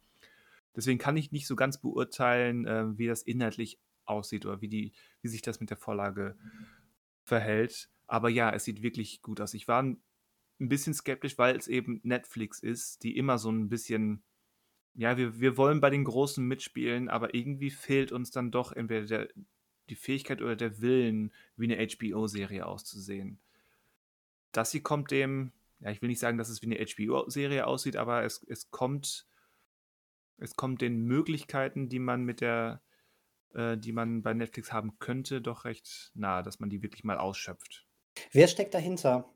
Showrunner? ich schaue auch gerade nach. Ich, ich äh, weiß es nämlich gerade gar nicht. David S. Goyer auf jeden Fall hat Aha. elf Episoden mit developed.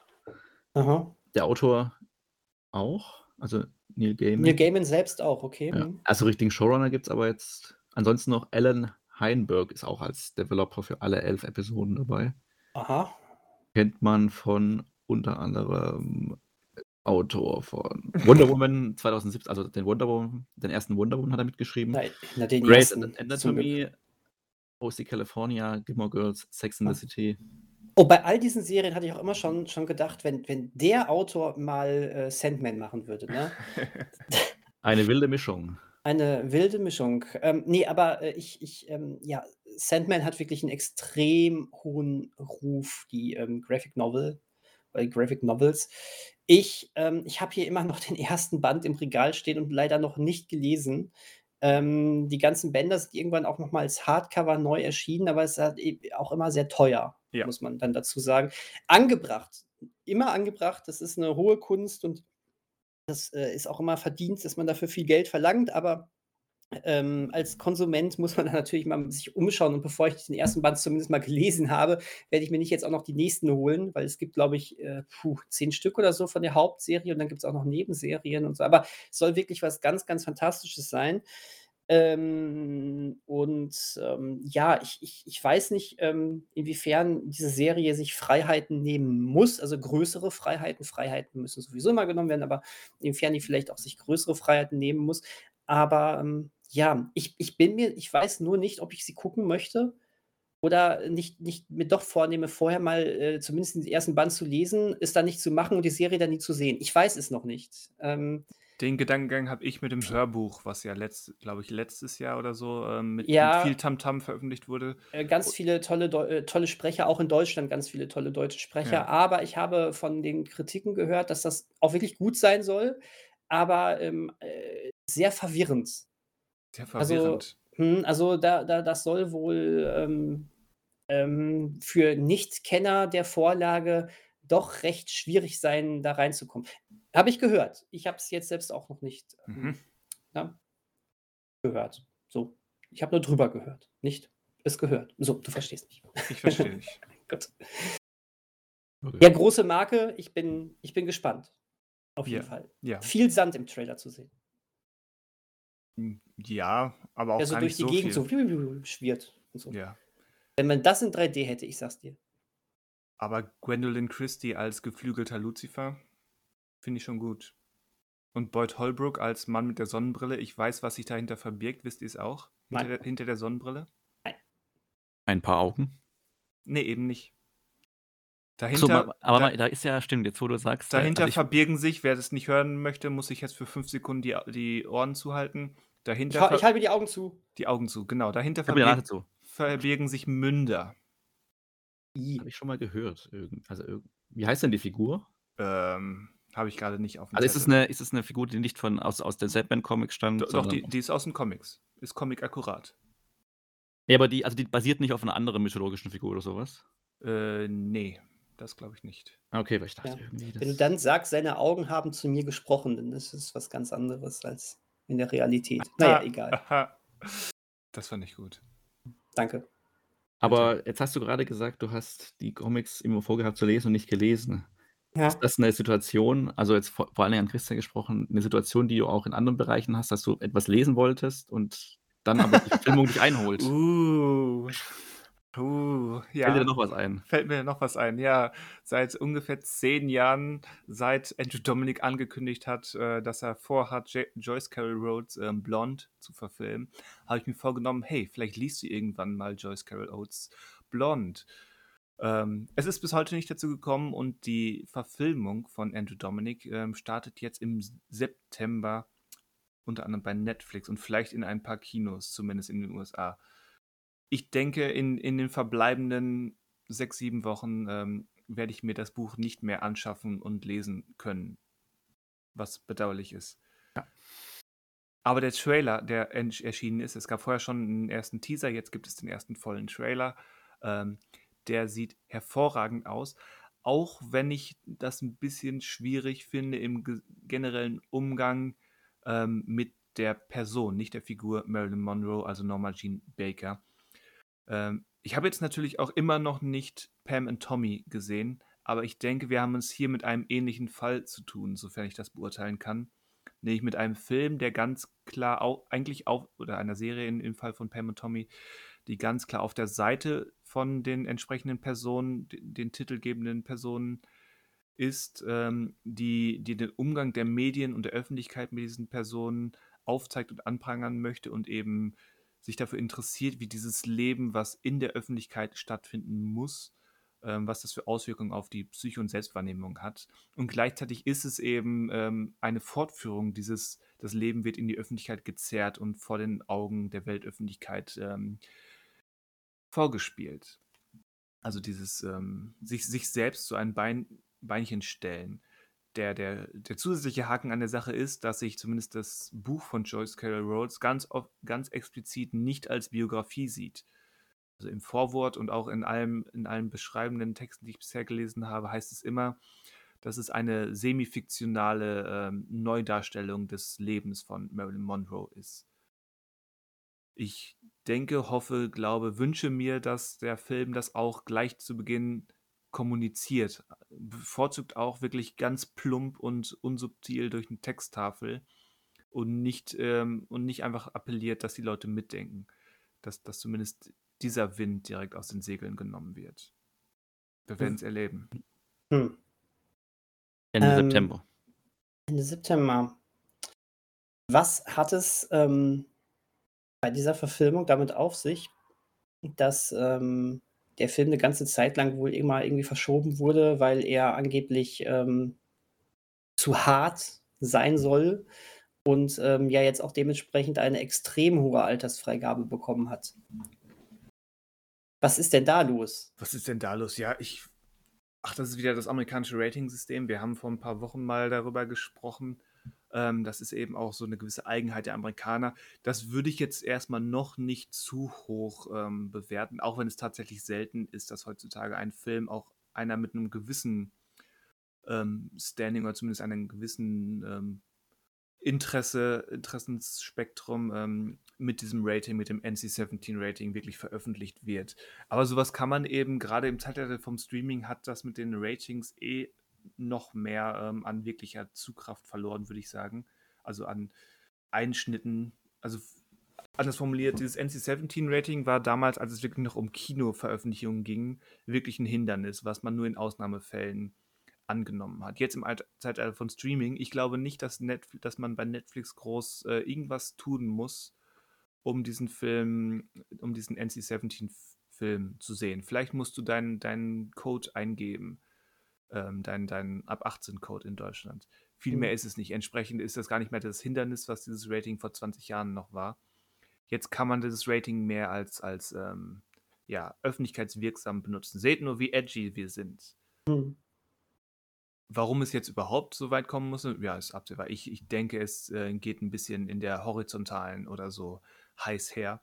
Ich denke auch, dass es da wahrscheinlich ein, zwei halt, etwas gewagtere Sexszenen gibt. Genau, das jetzt, ist halt ja. klassisch amerikanische Prüderie, muss man mal so ganz plump sagen. Ähm, da brauchst du ja im Prinzip nur, nur ähnlich wie bei Pleasure ähm, so, so, ein, so ein paar ähm, Dödel in die Kamera halten und schon hast du ein NC-17-Rating. Also. Ja. Aber wo du deinen Vergleich mit äh, Pam und Tommy gerade hattest, vergleiche nie, niemals irgendetwas mit Pam und Tommy, wenn nicht auch in dem jeweiligen Vergleichsgegenstand ein ähm, Penis in Großaufnahme in der Kamera gehalten wird und mit dir spricht. Das, äh, ansonsten kannst du keinen Vergleich ziehen. Entschuldigung, das musste ich jetzt. Schade. ja. Ja. Ne, aber ich bin gespannt auf, auf Blond. Wie gesagt, ich bin seit ähm, zehn Jahren gespannt, weil ich die ersten beiden, Andrew Dominic hat ja im, immer noch nicht besonders viele Filme gemacht. Ähm, Filme von Andrew Dominic durchaus mochte, auch wenn, wenn Killing Them Softly irgendwie so ein bisschen schwierig einzusortieren war damals. Aber The Assassination of Jesse James by the Coward Robert Ford ist wirklich sehr, sehr gut. Und seitdem war ich immer gespannt auf Blond. Jetzt ist es soweit. Mal gucken. Auf jeden Fall, der Trailer sieht Bombe aus. Anna de Armas ähm, sieht wirklich großartig aus. Generell in dem, wie sie spielt, aber auch von der Ähnlichkeit, was ich eigentlich immer als zweitrangig erachte für so ein Biopic. Aber äh, manche Szenen sind wirklich, ähm, ja, dieses Uncanny im eigentlichen Sinne, also wirklich zum Verwechseln ähnlich, das, was ich vorher nicht erwartet hätte. Weil das der einzige Punkt ist an diesem neuen Trailer, der mich so ein bisschen stört, dass es so vollgefüllt ist mit so Momenten, die man halt Also, wo man so zweimal gucken muss, ist das jetzt eigentlich, äh, Archivmaterial oder ist das jetzt neu gedreht mit Ana de Armas? Und das fand ich so also, wo ich dachte, hm, das ist so 'n bisschen das ist fast so 'n bisschen zu viel jetzt, äh, irgendwie Ja, so mhm, re und in interessant, weil das fand ich grade spannend, dass dass diese Okay. Grenzen verwischen. Du hast ja diese diese, ähm diese Szenen in in der berühmten „Diamonds Are Girl's Best Friend“ Sequenz in dem pinken Kleid, ähm, Mhm. eines von den vielen ikonischen Marilyn Monroe Bildern. Und ja, auch ich musste zwei dreimal gucken: „Ist es das jetzt? Ist das Teil manchmal sie, manchmal Ana de Armas, manche manchmal die echte?“ Ich denke, das gehört zum zum Plan, ähm, dieses Films und ich finde das durchaus spannend, je nachdem, wohin man damit will. Genau, es kann, glaube ich, ganz spannend sein. Ich fand's nur im Tra also, für für 'n Einsatz im Trailer ist dann so 'n bisschen so, okay, dann, ähm, dieses Spiel mit dem Zuschauer, dass der sich quasi immer überlegen muss, sieht er jetzt grade echte Aufnahmen oder diese n nachgestellten Szenen. Da war's mir dann so 'n bisschen also, für 'n Trailer nur so 'n bisschen zu viel, weil dann ist der Effekt also, da hat er für mich dann hat das Ganze für mich keinen Effekt, wenn ich 10 verschiedene Sachen sehe, wo ich den Gedanken habe. Im Film kann das natürlich wieder ganz anders eingesetzt werden oder funktionieren. Ja. Das war wegen nur so 'n Eindruck jetzt durch im also, als Material in 'nem Trailer. Da also, Ich das war nur ich denke, es ist so 'n so 'n Wahrnehmungsbruch, ähnlich wie die Szene vor dem Spiegel, wo du wo wir Marilyn von hinten sehen und dann eben in diesem Doppelspiegel zweimal sehen und der der Spiegel verhält sich oder bewegt sich anders als die Marilyn, die da in der vermeintlichen Realität vor dem Spiegel sitzt. Und ich denke, diese Verwischung von Archivmaterial und nachgespieltem Material geht einen ähnlichen Weg, um diese Dissonanz zwischen Ich und und dem öffentlichen Ich, äh, also, dem eigentlichen Ich man könnte es jetzt auch komplett freudsch freudisch, ähm, formulieren, so 'n bisschen darzustellen, denke ich. Ja, Also, also, das kann ist ich mir mein gut mein. Eindruck. Ja, kann ich mir auch gut vorstellen. Ich bin mal gespannt, ähm, ob dieser Film so einschlagen wird wie 'ne Bombe. Mein Gott. Je in jedem Segment einer von euch, äh, klingt sich mal so für 'ne Minute aus und setzt sich da und sagt: Kommt dann „Okay.“ zurück. Und kommt dann mit so 'ner großen Überleitung, ähm, zurück. Ja. Ja, oder? sch schlägt ein wie 'ne Bombe. Wie bei John Aha. Wick 4 oder wo wolltest du jetzt hin? Genau, Tada! ge ja. Der war gut. Nein, äh, ich möchte gerne einmal kurz auf den neuen Christopher Nolan-Film zu sprechen bekommen. Nachdem Christopher Nolan mit, ähm, seinem französischen Arthouse-Film Tenet ich werde nie müde, diesen Gag zu bringen von Christopher Nolan nein, Quatsch. Äh, nachdem er mit Tenet, ähm, sich mal wieder Science-Fiction-mäßig, äh, mit Zeit auseinandergesetzt hat, ähm, scheint er jetzt, äh, wieder, ähm, bodenständig zu werden, äh, und hat sich ähm, hat sich dem Leben oder na ja, was heißt dem Leben? Man weiß es noch nicht so genau. Auf jeden Fall hat er sich aber dem Erfinder der Atombombe gewidmet, Oppenheimer. So heißt der Film übrigens auch, Oppenheimer. so heißt der Film übrigens auch, ja. Und, ähm, äh, meine Güte, der der Trailer oder Teaser oder wie auch immer, äh, zeigt ja noch kaum etwas, äh, aber aber diese ganze audiovisuelle Gestaltung hat mich schon wieder voll in meinen Sessel gedrückt. Weißt du, äh, da das ist mir geht die Pumpe schon wieder, wenn ich diesen Tr Trailer gucke. Ich dachte ja erst: „Ah, ja gut, ob das jetzt so spannend wird, ah, es ist 'n Nolan-Film, gut wird das sicherlich.“ Und dann gucke ich diesen Trailer und denke mir schon: „Boah, da passiert gleich was. Oh, das drückt mich das drückt mich in den Sessel. Oh.“ Ähm, meine Güte, Nolan kann einfach nur Nolan sein. Ich mag das. Ich mag den Typen ja echt gerne und und schon wieder Zeit. Es spielt schon wieder Zeit eine Rolle. Natürlich, es war ja eigentlich klar. Eigentlich haben wir die ganze Zeit ü überlegt: „Ja, wie bringt er wohl da sein sein Leitmotiv der Zeit mit rein?“ Ja, hat er gemacht im Trailer. Ähm Hat er gemacht, ja. ähm, Cillian Murphy in der Hauptrolle finde ich cool, weil ich meine, man sieht ihn meistens immer in Nebenrollen und, äh, er ist ist 'n super Typ. Ich ich finde das cool, dass er jetzt mal wirklich auch grade bei Nolan, wo er auch schon häufiger aufgetreten ist, ähm, mal wirklich, äh, die die 1. Geige spielt. Und, ähm, ich kann nur sagen, ich freue mich extrem. Ich freue mich wirklich extrem. Das wird, äh, äh, denke ich, irgendwie so 'n bisschen im im im Forum hat jemand so das Wort apokalyptisch gesagt. Das stimmt vielleicht sogar auch irgendwie so 'n bisschen so. Es es rast äh, ähm, es es rast auf diese ähm, diese Erfindung, ja, oder vielleicht auf die Zündung der 1. Atombombe zu. Und, Das ist ähm da finde ich auch den Begriff apokalyptisch ganz passend, weil Ja. das ist ja so, ja, ein apokalyptischer Meilenstein der Menschheitsgeschichte. Ganz genau. Ähm ja, von daher, ähm, das das ich glaube, das wird wieder was.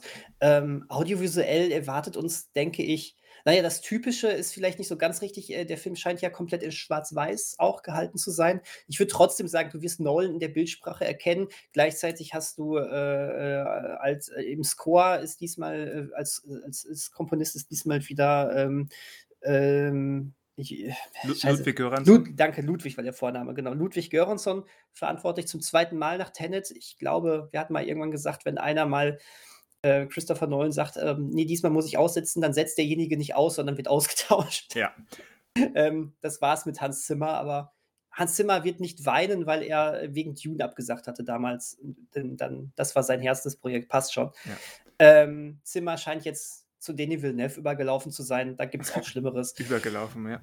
Ähm, nee, aber deswegen Ludwig Göransson hat bei Ten, ich wollte wirklich Tenny sagen, bei Tenet äh, wirklich auch einen coolen Job gemacht. Weniger melodisch als Hans Zimmer, aber dafür noch experimenteller.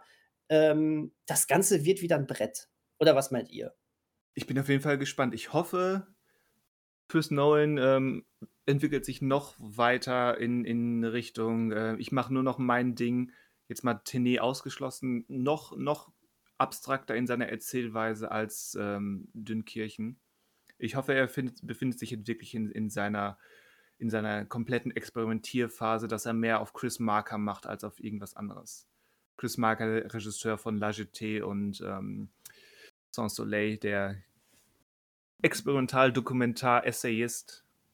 Großartig da, so, daran erinnerte mich nämlich der Teaser, deswegen dieser Vergleich. Und ähm, ich hoffe wirklich, dass, dass Chris Nolan einfach drauf scheißt, ob er, ob er Mainstream-Appeal hat, ob er damit Oscars gewinnt oder 600 Millionen ähm, Dollar einspielt. Scheißegal, dass er jetzt wirklich vollkommen, ja, ich nenne es mal ganz, ganz platt, ähm, komplett sich ähm, dem klischeemäßig Kunstfilm macht.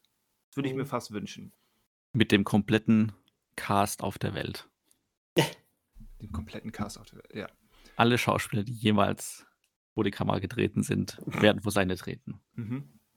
Er möchte diesmal kein echtes Flugzeug in den Flughafen äh, rein, auf, äh, reinfahren äh, lassen, sondern er möchte alle Schauspieler der Welt vor seiner Kamera haben. Einmal Und eine kurz. echte Atombombe zünden. Ja. Im Hintergrund. Aha, ja. Alles für die Kunst. Alles für die Kunst. Ja. Aber ja, auch auf mich wirkte dieser Teaser ähm, wie eine Axt im Gesicht. Uh. Jetzt hast du es auch versucht, oder? Ja, jetzt habe ich es auch, versucht. auch versucht. Jetzt habe ich es auch versucht. Wohin willst du uns denn führen? Ja, wohin denn? Zum vierten Mal wohin führen? Zum vierten Mal wohin führen? Na komm. Ähm, Keanu Reeves macht's nochmal. Ähm, nach Matrix 4 kommt John Wick 4 und ähm, ich hoffe, John Wick 4 wird besser. Je nachdem, also so schlecht war ja Matrix 4 nicht. So schlecht fand ich ihn nicht, aber er war schon nicht gut. Entschuldigung. Wir verweisen auf Folge XY von Ende Dezember, Anfang Januar. Genau, genau ich, das. Ich glaube, ich muss das Venn-Diagramm, was ich gestern aus Spaß für unsere Gruppe ähm, designt habe, noch, noch einmal erweitern. Ja, kannst du gerne machen, aber Matrix 4 war wirklich, äh, wirklich nicht so berauschend. Ich, ich äh, freue mich trotzdem auf die Zweitsichtung, muss ich ganz ehrlich sagen. Ich gehöre ja auch nicht zu denen, die sagen, was für ein abgrundtief äh, ekelerregender Scheiß das doch war. Ja, immerhin. Na, aber gut fand ich ihn halt auch nicht. Das Wie großzügig von dir, ja. Ja, so ist das. Ähm, und ähm, nee, aber äh, John Wick 4 sieht wieder sehr, sehr stylisch aus, finde ich. Klar, es ist, ich glaube, wer bei Teil 4 jetzt immer noch darüber meckert, dass äh, äh was ähm, John Wick generell ist als filmische Reihe, den ist es einfach nichts. Also ich glaube nicht, dass man jetzt bei Teil 4 nochmal sagen sollte, ja, fragwürdige, äh, fra fragwürdige Moral dahinter. Äh, und mein Gott, eigentlich ist es ja eigentlich nur einer kämpft sich äh, durch die Massen an äh, Gegnern und äh, es geht nur noch um Bodycount und darum, möglichst äh, stylisch und kreativ die Leute auszunocken. Ja, das ist es halt, ne? So. Darf und man trotzdem erwähnen. Die Frage ist, wie, darf, wie, du, das, erwähnen, wie du das verpackst und was du dann damit anstellst. Ja, natürlich, genau. Aber ne, ich, ich wollte nur sagen, dass als als generelle Grundsatzkritik kannst du einfach Nein. bei einem vierten Teil nicht mehr machen. Also John Wick 4 wird nicht auf einmal, äh, auf einmal Arthouse-Kino sein. Du weißt, na, das ist jetzt übertrieben gesagt. Aber äh, es scheint von den, äh, von, den, ähm, äh, äh, von den Settings, wo die Action stattfindet, äh, recht abwechslungsreich zu sein. Wie gesagt, die Aufnahmen sind wieder stylisch. Ich, ich glaube, das wird wieder ein guter Film. Teil 3 hat den Bogen ein bisschen überspannt. Vielleicht können sie sich diesmal ein bisschen zurücknehmen. Lieber zwei Action-Szenen mehr, anstatt so eine Action-Szene so lange auszuwälzen. Äh, aber du, ich, ich, mochte die, ich mochte alle drei Teile sehr gerne. Ähm, ich freue mich jetzt auch auf Teil 4. Ich weiß jetzt noch nicht, was ich mehr zu sagen sollte. Ja, so ähnlich geht es mir nämlich Ähm. auch. Also, die alle drei John Wick-Filme haben Einzelszenen, wo ich denke, wow, das, das, ist, das ist wirklich gut. Das hat ähm, nicht, nicht ohne Grund hat das ähm, das aktuelle Action-Genre geprägt und beeinflusst. Aber die, die große Story, ich habe da keinen Bezug. Ich könnte dir nicht erzählen, worum es da wirklich geht, außer den groben Einstieg mit, ja, ähm, die russische Mafia hat Keanu Reeves Hund getötet. Ja. Viel mehr ist da nicht. Mich, mich tangiert das emotional nicht. Diese ganze Rachegeschichte ist mir relativ egal. Es ist wirklich eine, eine, ein Showreel für Action-Szenen. Und da sind wirklich ein paar wunderbare Sequenzen drin. Ähm, wie gesagt, ich könnte jetzt nicht mehr genau sagen, wo dieser Kampf in dem Messermuseum ist, in welchem Film, ob es zwei oder drei ist, aber Ich glaube drei. ich, ich glaube auch drei. Aber ja, daran, daran sieht man es ja schon. Dieser, diese Sequenz ist mir se- sehr präsent, weil sie sehr, sehr gut gemacht ist, aber äh, die komplette Narrative drumherum ähm, Hm. drauf geschissen. Ähm, die, die Sache ist, ich habe immer die Hoffnung, ähm, dass das äh, nochmal mehrere große Schritte mehr in diese skurrile ähm, äh, Gangster-Unterwelt, diese Parallelwelt da gemacht wird. Weil ähm, das, das so mit jedem Film hat man so einen kleinen Schrittchen mehr da reinge, äh, reingewagt, aber da ist, da ist viel, da sehe ich viel Potenzial, auch viel Skurriles, irgendwo auch komisches Potenzial. Ähm, das, das ist eine Karte, die hat man immer so ein bisschen weiter aufgedeckt, aber die könnte man noch wesentlich mehr ausspielen. Das ist immer so eine Hoffnung, die ich habe. Ah, Das ist aber bei einem Teil 4 mittlerweile auch naiv. Ja, ja, mag ja sein. Ich sage ja nur, das fände ich cool, wenn ich mir jetzt so Nein, ich, wünschen würde, ne? ich auch, aber ich, de- ich denke, wirklich viel wird da nicht passieren. Nö, aber wie gesagt, jeder Teil hat so ein bisschen mehr aber was da gegeben. Deswegen zumindest zumindest wieder so ein kleines bisschen mehr wäre dann Mhm. cool. Aber Sekunde 57 tut doch schon ziemlich weh, oder? Also, ich habe jetzt diesen Boah, Moment boah, mehrmals ja, so angeschaut, bis ich erkannt habe, was er überhaupt in der Hand hat. Und da denke ich mir, wie, also wie wendet er das eigentlich gerade an? Und das ist ja nicht an, also nicht Kämpft er mit also einem kämpft er mit einem Dildo? nee, äh, ich, so. ich kann es gerade nicht benennen. Also Sekunde 57, da Ich muss mal ich muss mal gucken. Ich muss mit schlechten mit einem schlechten, äh, versauten Witz gerade äh, die Zeit, die ich hier eingebe, J-O-H-N W-I äh, äh, CK. u unterbrechen, CK 4 Jo. T-R-A-I-L-E-R. Bist du nicht vorgeschlagen? Okay. Er legt da den Kopf seines Widersachers äh, auf, die, auf einen Tisch mit ein wenig Scherben. da- Das ist schon gefährlich. Und schlägt dann zu. Mehrmals. Und das sieht, also das muss doch wehtun. 57 sagst du? Ja. Warte, da ist ein Messer. Da wird jemand umgefahren. Also er springt aus dem Fenster, dann schlägt er auf einen, dann gibt es nochmal eine totale, wie Ah, Irish auf ja, den Boden liegt ja, und, und dann ja. liegt und dann zack, zack, zack, zack. Also zwischen 57 und 58. Das, das ist, glaube ich, nicht angenehm. Wobei ich mich frage, warum Boah, das genau. hat da boah, das geht mir aber zu schnell. Ich sehe nicht, was er da in der Hand hat. Ja, das ist schwierig äh, zu erkennen. Also es Ist das eine Peitsche? Nee, das ist keine Peitsche. Nee, das sind so zwei, ist das? mit zwei Ketten verbunden. So zwei so Griffe mit, äh, so zwei Stücke mit einer Kette verbunden. Ich Ein, weiß nicht, wie ein man das Nun nennt. Nunchaku. Genau, Echt? genau, ist das genau. ein Nunchaku? Oh, au, aua. Ich weiß gar Das nicht, ist, warum man das, das, ist so... zwar nicht, das ist zwar nicht besonders äh, äh, einfallsreich, aber aua. ja, das ist... Äh, Boah, ouch. hey, Das gucke ich mir nochmal an. Warte. Und, au, tack. also ist ja fast schon blond äh, Gewaltgrad-Level. Also Ouch, ouch. NC-17 Eins ist ja- im Trailer. Was, das kommt erst März 23? Ja, weil sonst ist ja kein Platz mehr sonst. Ah. Oder- kein Platz mehr sonst. Und am Ende ist ja tatsächlich, also zu der Matrix-Sache muss man sich mal überlegen, weil am Ende pustet ja Lawrence Fishburne eine Flamme aus. Das könnte wie der Kreisel in Inception sein, ein Zeichen, neues Zeichen für die Matrix. Ach, das ist am Ende verbunden, ey. Ich sag's dir. Ich sag's dir, ist alles verbunden.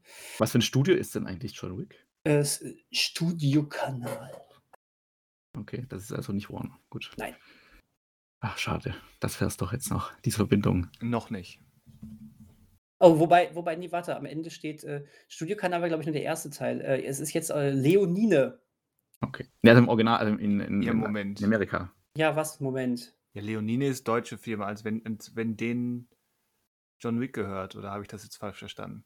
Das ist dann offensichtlich aber der Verleiher zumindest Ja, in hier in Deutschland, Deutschland. ja. Ja, okay, gut, ich ja, okay, ich habe den deutschen Trailer geguckt, es tut mir leid. Warte, ich gucke hier den offiziellen englischen Trailer. Hier, pass auf, dann gucken wir mal, was da eingeblendet wird. Herr Vestus. Ja, was denn? Das war doch Ja, die was Frage. denn? Hä? Cool wäre auch gewesen, wenn anstatt diesem, wie heißt es, Nunchuk, hast du gemeint, heißt das Ding? Ja, irgendwie so. Äh, anstatt dem äh, Baby Groot in der Hand gehabt hätte und mit dem zugeschlagen hätte.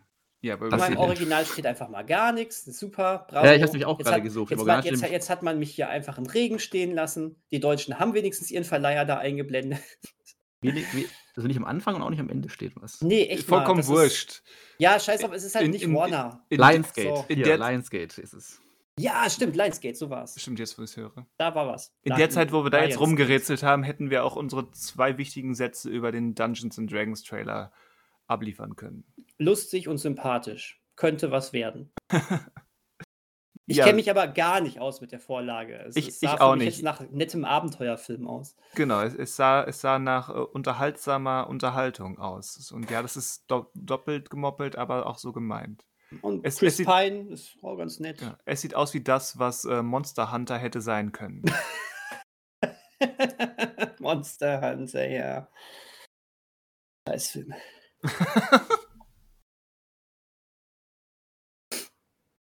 So Der was- war Verschwendung, der war wirklich Zeitverschwendung. Das war Krütze. Entschuldigung, muss man immer wieder sagen. Ich warne, ich warne ja wirklich ungern. Ich sage ja immer, Leute, guckt euch an, was ihr euch angucken wollt.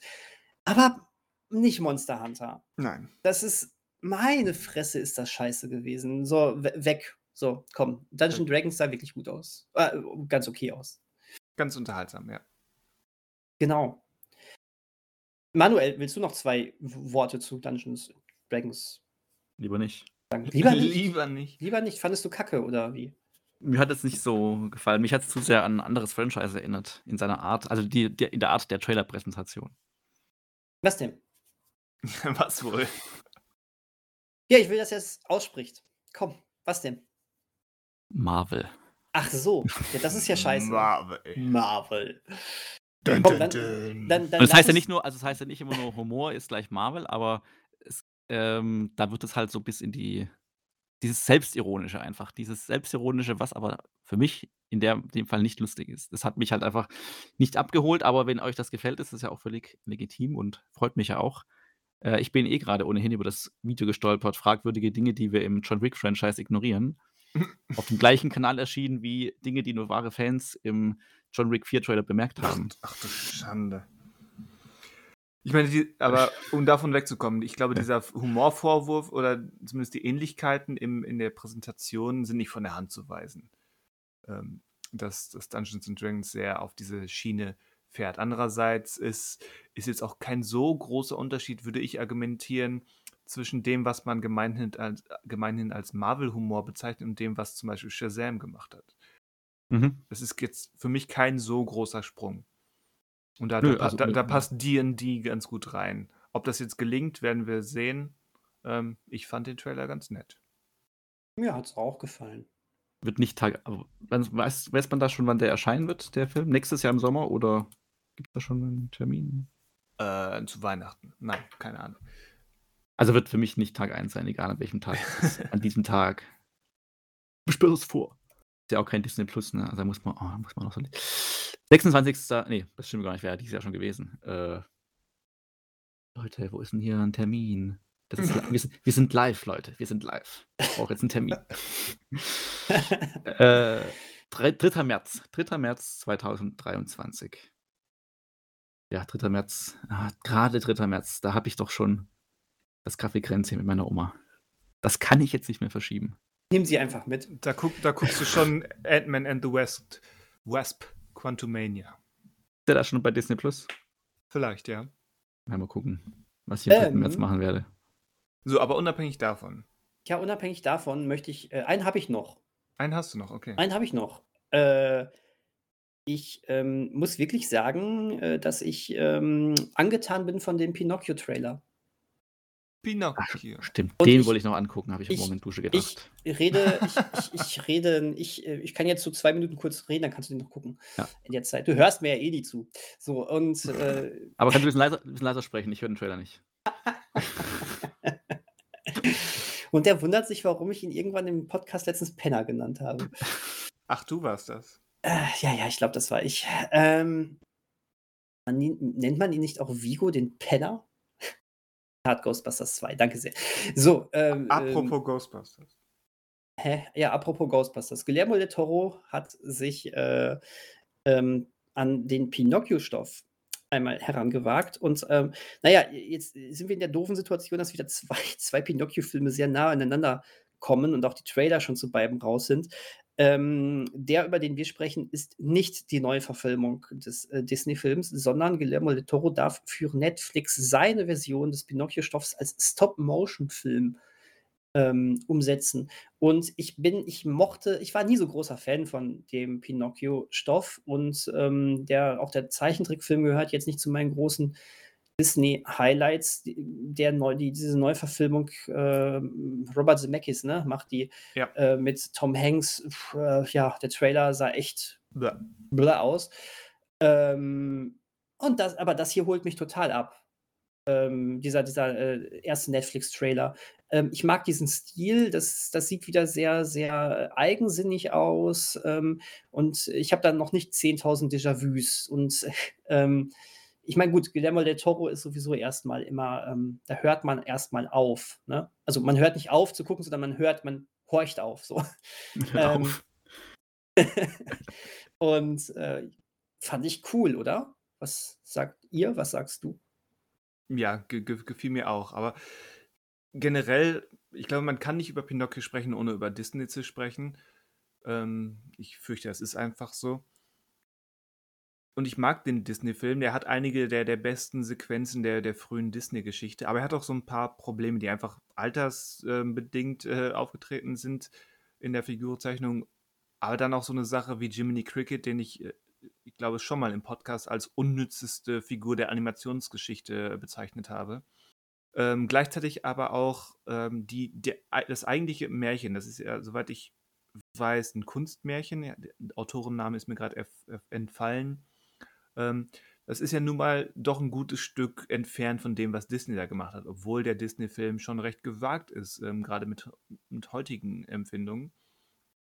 Und äh, ich habe vor, vor zwei, drei Jahren, äh, nee, ganz so lang ist noch nicht her, äh, eine neue italienische Verfilmung von Matteo Garone mit äh, Roberto Benini als Geppetto gesehen. Und die kommt dem, was, was das eigentliche Märchen oder die eigentliche Geschichte ist, schon, glaube ich, recht nah. Die ist ziemlich, ziemlich kurios, ziemlich schräg, ziemlich abgedreht teilweise. Und ähm, da ist der Sprung zu einem Guillermo del Toro-Film, auch wenn er animiert ist, dann gar nicht mehr so groß. Aber ich freue mich drauf, erstens, dass es machen darf und dann wie eben das, was diese Real-Neuverfilmung, also die italienische, nicht die Robert Zemeckis Neuverfilmung, äh, was die schon angedeutet hat, wie man die Vorstellung, dass das Guillermo del Toro so etwas nimmt, dann in seinem Stil als Animationsfilm aufgreift, das klingt schon spannend. Das werde ich mir angucken. Ich habe jetzt beide Trailer mal kurz angeschaut, weil ich welcher war denn jetzt der, in dem, äh, sich darüber echauffiert wurde, dass da gesungen wird? Das war der Teaser-Trailer zu dem Guillermo del Toro Pinocchio, oder? Ja, das war der erste, in dem neuen wurde wurde nicht gesungen. Weil ich gerade auch erst bemerkt hatte dann ich habe den eigentlichen Teaser äh, den eigentlichen Trailer zu dem Disney Pinocchio mit Tom Hanks, der ja schon länger erschienen ist, noch gar nicht gesehen. Aber der also der Disney Pinocchio weckt überhaupt nicht mein Interesse. Also, es sieht irgendwie das sieht halt zu sehr nach Disney-Realverfilmung aus mit äh, ne, typischen Effekten ja. und äh, unechten Hintergründen und so weiter. Und da kommt er, wie ich es richtig verstanden habe, direkt zu Disney Plus. Der kommt gleich ins Kino, der Disney Pinocchio. Also gut, der Netflix Pinocchio auch nicht. Ähm, aber ja, der Guillermo del Toro Pinocchio sieht auf jeden Fall erstmal vom Stil her natürlich sehr interessant aus und spannend aus. Und ähm, was da jetzt, also wie er das erzählt und wie äh, düster oder nicht düster sein wird, das ist abzuwarten natürlich jetzt wieder interessant, dass gerade im gleichen Jahr beide, also Netflix und Disney, einen Pinocchio ja. raushauen. Aber ich glaube, die unterscheiden sich auch klar genug und dadurch, dass jetzt der eine im September schon kommt und der Del Toro erst am Weihnachten. Ich glaube fast, dass es die falsche äh, Kombination ist, dass der Disney-Pinocchio eher so der Weihnachts-Pinocchio ist und der Guillermo del Toro vielleicht eher der leicht skurrile Halloween-Pinocchio wäre. Aber ähm, könnte man meinen, die, ja. Das müssen die ja selber wissen. Aber ich, genau, ich bin gespannter, aber auf den von Guillermo del Toro für Netflix, weil der jetzt mit Tom Hanks und so weiter, der sieht mir jetzt nicht, also den Trailer, der hat mir jetzt irgendwie, was auch nicht. Nein, der, der, der, kann, der kann einem auch nichts geben. Irgendwie, irgendwie nicht. Also bei aller Tom Hanks Liebe, aber Tom, da hättest du was anderes machen können auch. Ja. Also kann man lassen. Disney könnte lassen. Braucht er gar nicht veröffentlichen. Haut das, haut das in den Mülleimer. In den Und- Mülleimer. Und den ganzen Marvel-Kalender mit. Ey!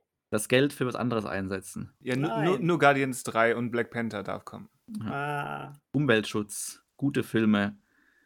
Das Vermächtnis der Tempelritter Ritter 3 mit Nicolas Cage. Gibt so viel, was man tun könnte, um die Welt zu einem besseren Ort zu machen. Ja. In diesem Sinne, In diesem Sinne. Ich habe zum Abschluss aber noch zwei äh, Nicht-Trailer-Sachen. Ah. Ja. es gibt in diesem Monat auch nicht Trailer-Sachen. Es gibt noch News. Ich meine, die, den, den Aufbau der, der Marvel-Phasen 4, 5, 6 ist ja auch eine, keine direkte Trailer-News, darüber haben wir gesprochen. Dann, ähm, ich weiß nicht, ob man da groß was zu sagen kann, außer, ja, äh, mal gucken, was sie da machen.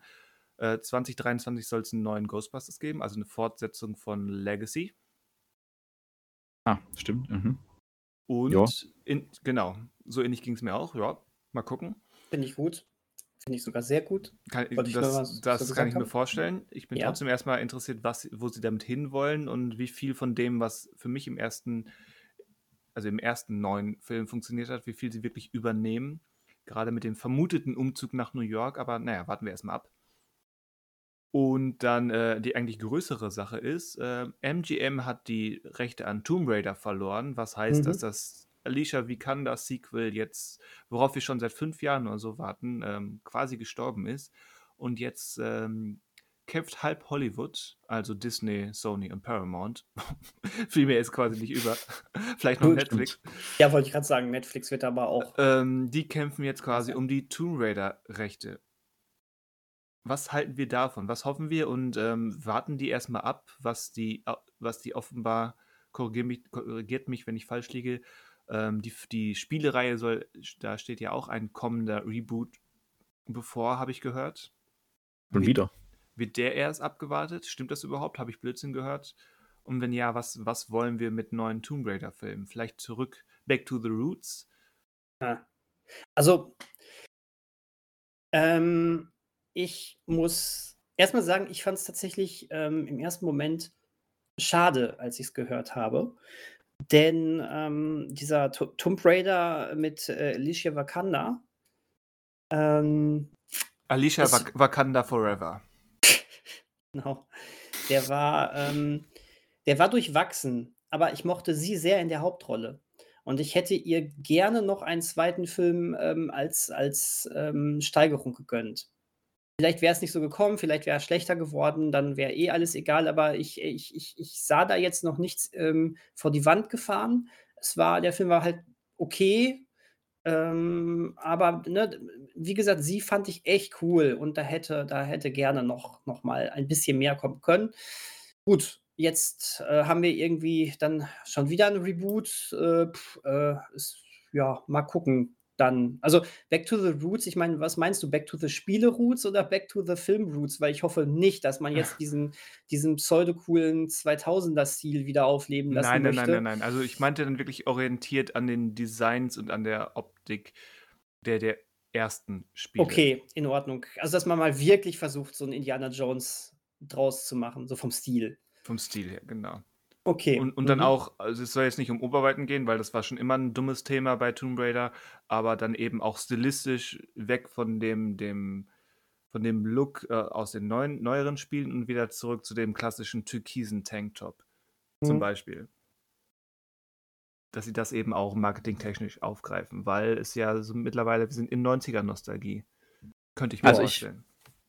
Ich brauche es ehrlich gesagt, also brauche eigentlich gar keine Verfilmung, weil weiß auch nicht. Also ich fand das erste Reboot-Spiel, das habe ich schon gespielt, sehr gut und habe die beiden anderen aber noch nicht gespielt.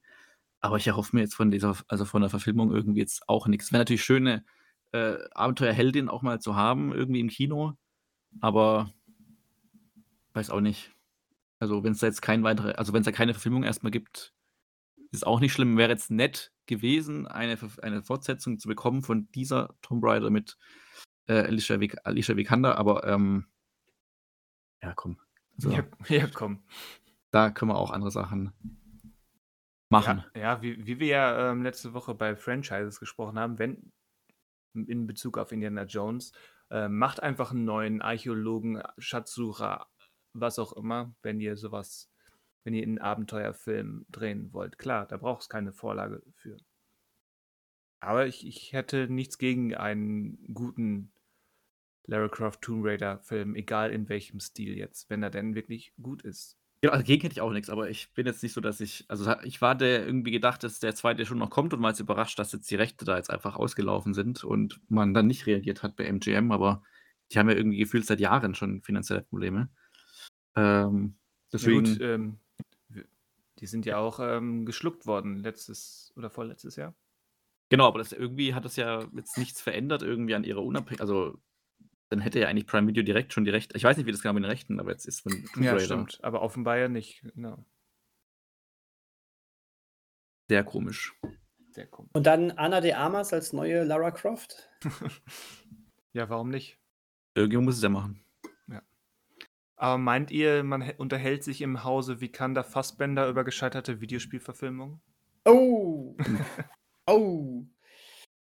Ja, weil die sind ja. ja verheiratet und beide haben ja jetzt ihre Erfahrungen diesbezüglich gemacht. Ja, das stimmt. Die werden so schnell nicht nochmal.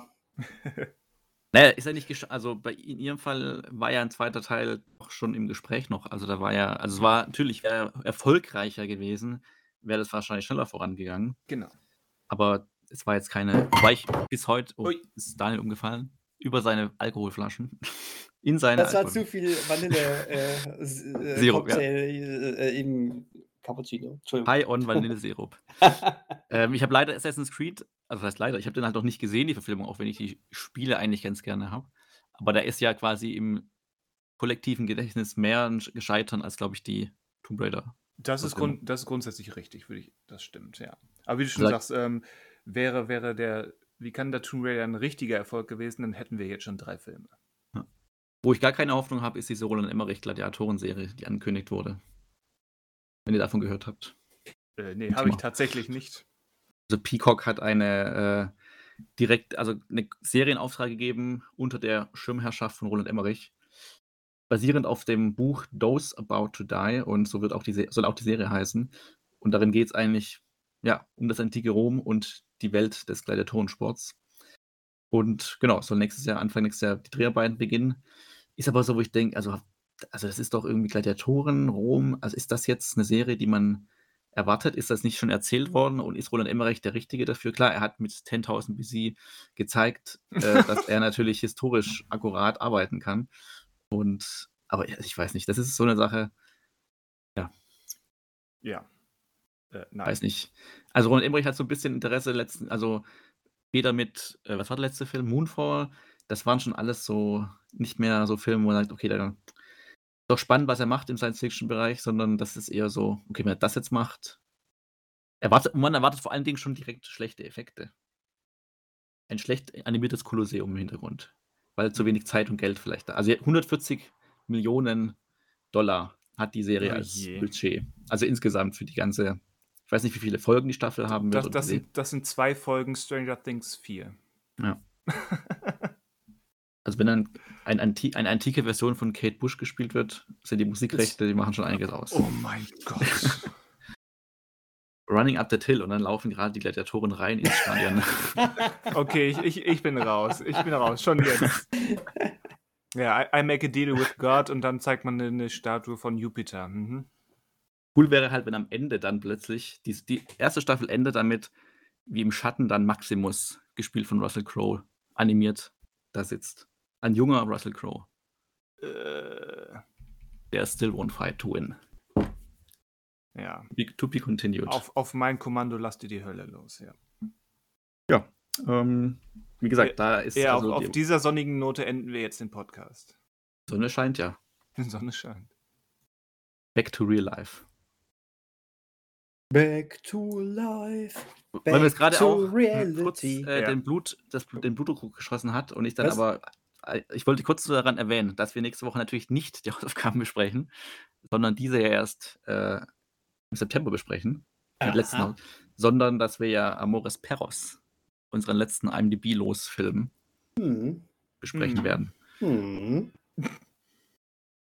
Das ist richtig. Gar nicht, auf welchem Platz der ist, aber wir hatten ihn ausgelost. Nicht, ob man das so einfach als angezeigt bekommt. Ich, ich weiß gar nicht, wie, wie regelmäßig die aktualisiert werden, die IMDb-Listen. Ein gutes Thema für den nächsten Podcast. Ja.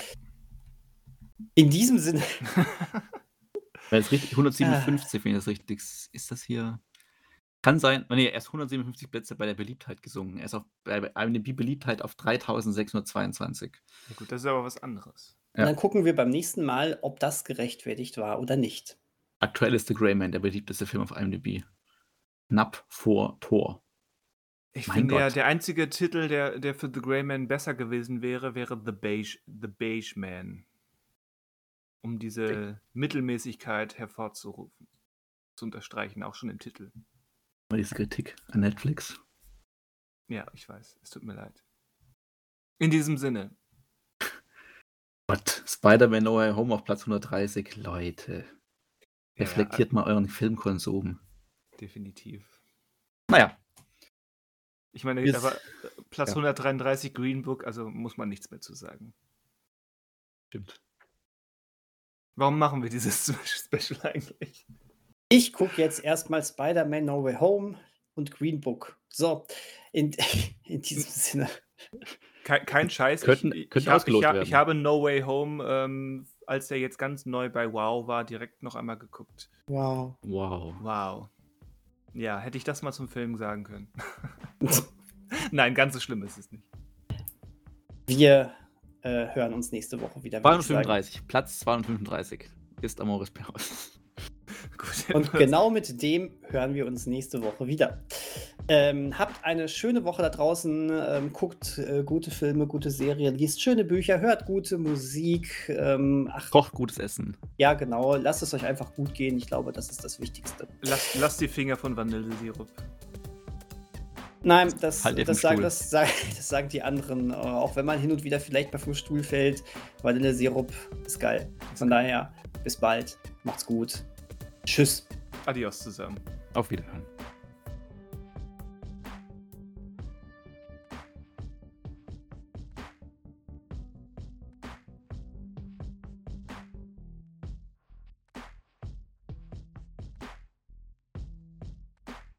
Hast du Aufnahme gesagt? Also ich habe schon gedrückt, damit ich hier weiter schauen kann. Damit du weiter so. schauen kannst. Diesen einen Trailer. Wie jetzt, wo, jetzt, wo wir den Podcast gerade beendet haben und Ja. quasi. Geil. Auf jeden Fall schauen.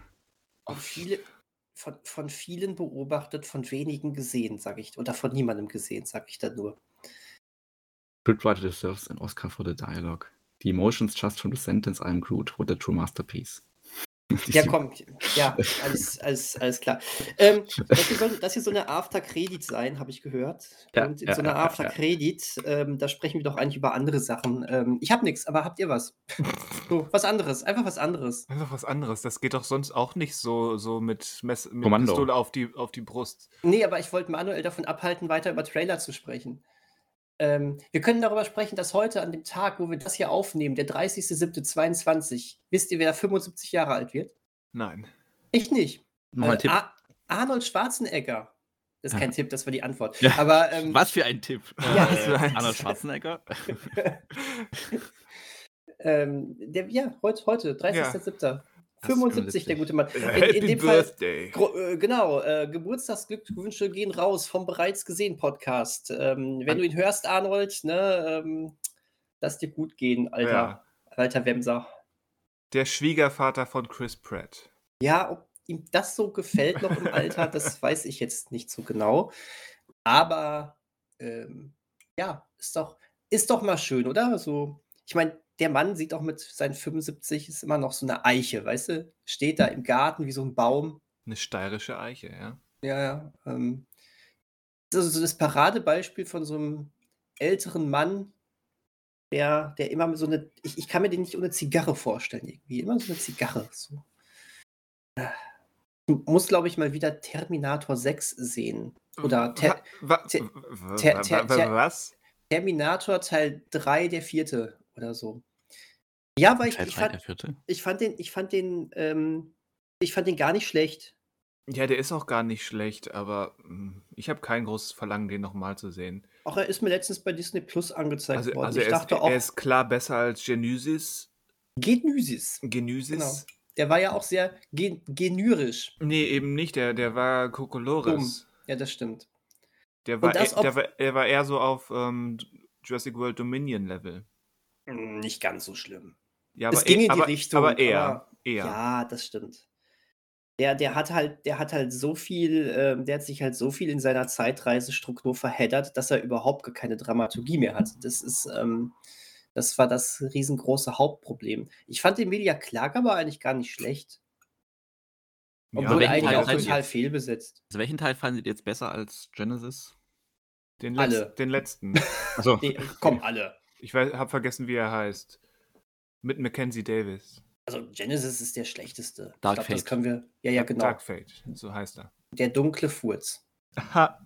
Ha, äh, die Reihe ist auch tot, oder? Ja, das ist so ein, das ist so ein Franchise, ähnlich wie Jurassic World. Es ist dumm, da überhaupt ein Sequel zu machen. Dass Cameron das einmal hingekriegt hat, ist ein Wunder genug. Wobei, im Gegensatz, also Jurassic World hat sich wenigstens nicht immer neu gestartet. Nein, aber das, das ist halt der Fluch mit Zeitreisethematik. Hm. Boah! Gesundheit, was? Gesundheit, ja. Ich habe vergessen, meinen Vanillesirup in den Cappuccino reinzupacken. Ich bin sofort wieder da. Ja, ähm, wenn du wieder da bist, sind wir weg, weil wir beenden jetzt den, den Podcast. Dann habe ich doch ein wunderbares, dann habe ich doch eine wunderbare, ein wunderbares Ende hier hervorgesehen, oder? äh, in dem Sinne, ich hole mir jetzt einen Vanillesirup für meinen Cappuccino, damit ähm, die, ihr, ihr, ihr wisst das, damit ich dann beim Podcast einen guten Cappuccino habe. Tschüss! Gehabt haben werde. Gehabt haben werde. I- Das fällt ihm aber früh ein. Jetzt so am Ende des Frechheit. Podcasts. Ja. Ja gut, vielleicht wirkt das, wirkt das rückwirkend. Wir Ich bin werden schon wieder da. Wir werden es Das war's schon. Das war's Hm. schon. Ich ähm, bin ganz schnell, aber ihr seid Sitzt, doch da. sitzt du in der noch da. Küche oder machst du diesen Podcast in der Küche? Was ist denn das für eine Respektlosigkeit uns gegenüber? Ihr seid froh, son sonst noch in ganz anderen Räumen. Also. Was ist denn das für eine Abwertung des Raumes Küche, Manuel? das stimmt auch wieder. Na, der Hall in der Küche ist doch durch den das Kühlschrank. Was hast, du, was hast du für eine Küche? Wohnst du im Schloss oder was? Also diese, diese Unsittlichkeiten müssen wir mal offscreen, off, off Microphone äh, diskutieren. Ja, so ist es. Gehabet euch wohl. Genau, Christian nicht vergessen abzuspülen. So abzuspülen. Machen meine Bediensteten. Wischen die, auch, doch- wischen die auch ab? Möchte doch kein. Wie, Äh, wie, bei, wie, der, wie in der Öffnungssequenz des ersten Prinz aus Zamunda? ja, stimmt, stimmt, ja. Die Ja. im Deutschen und Englischen verschiedene Konnotationen hat. So, Ähm, genau. bis, bis denn dann. Ja, bis dann. Tschüss. Bitte, bitte abschalten hier. Bitte Podcast abschalten. Hier, ja, drücken Sie hier. Ja, danke.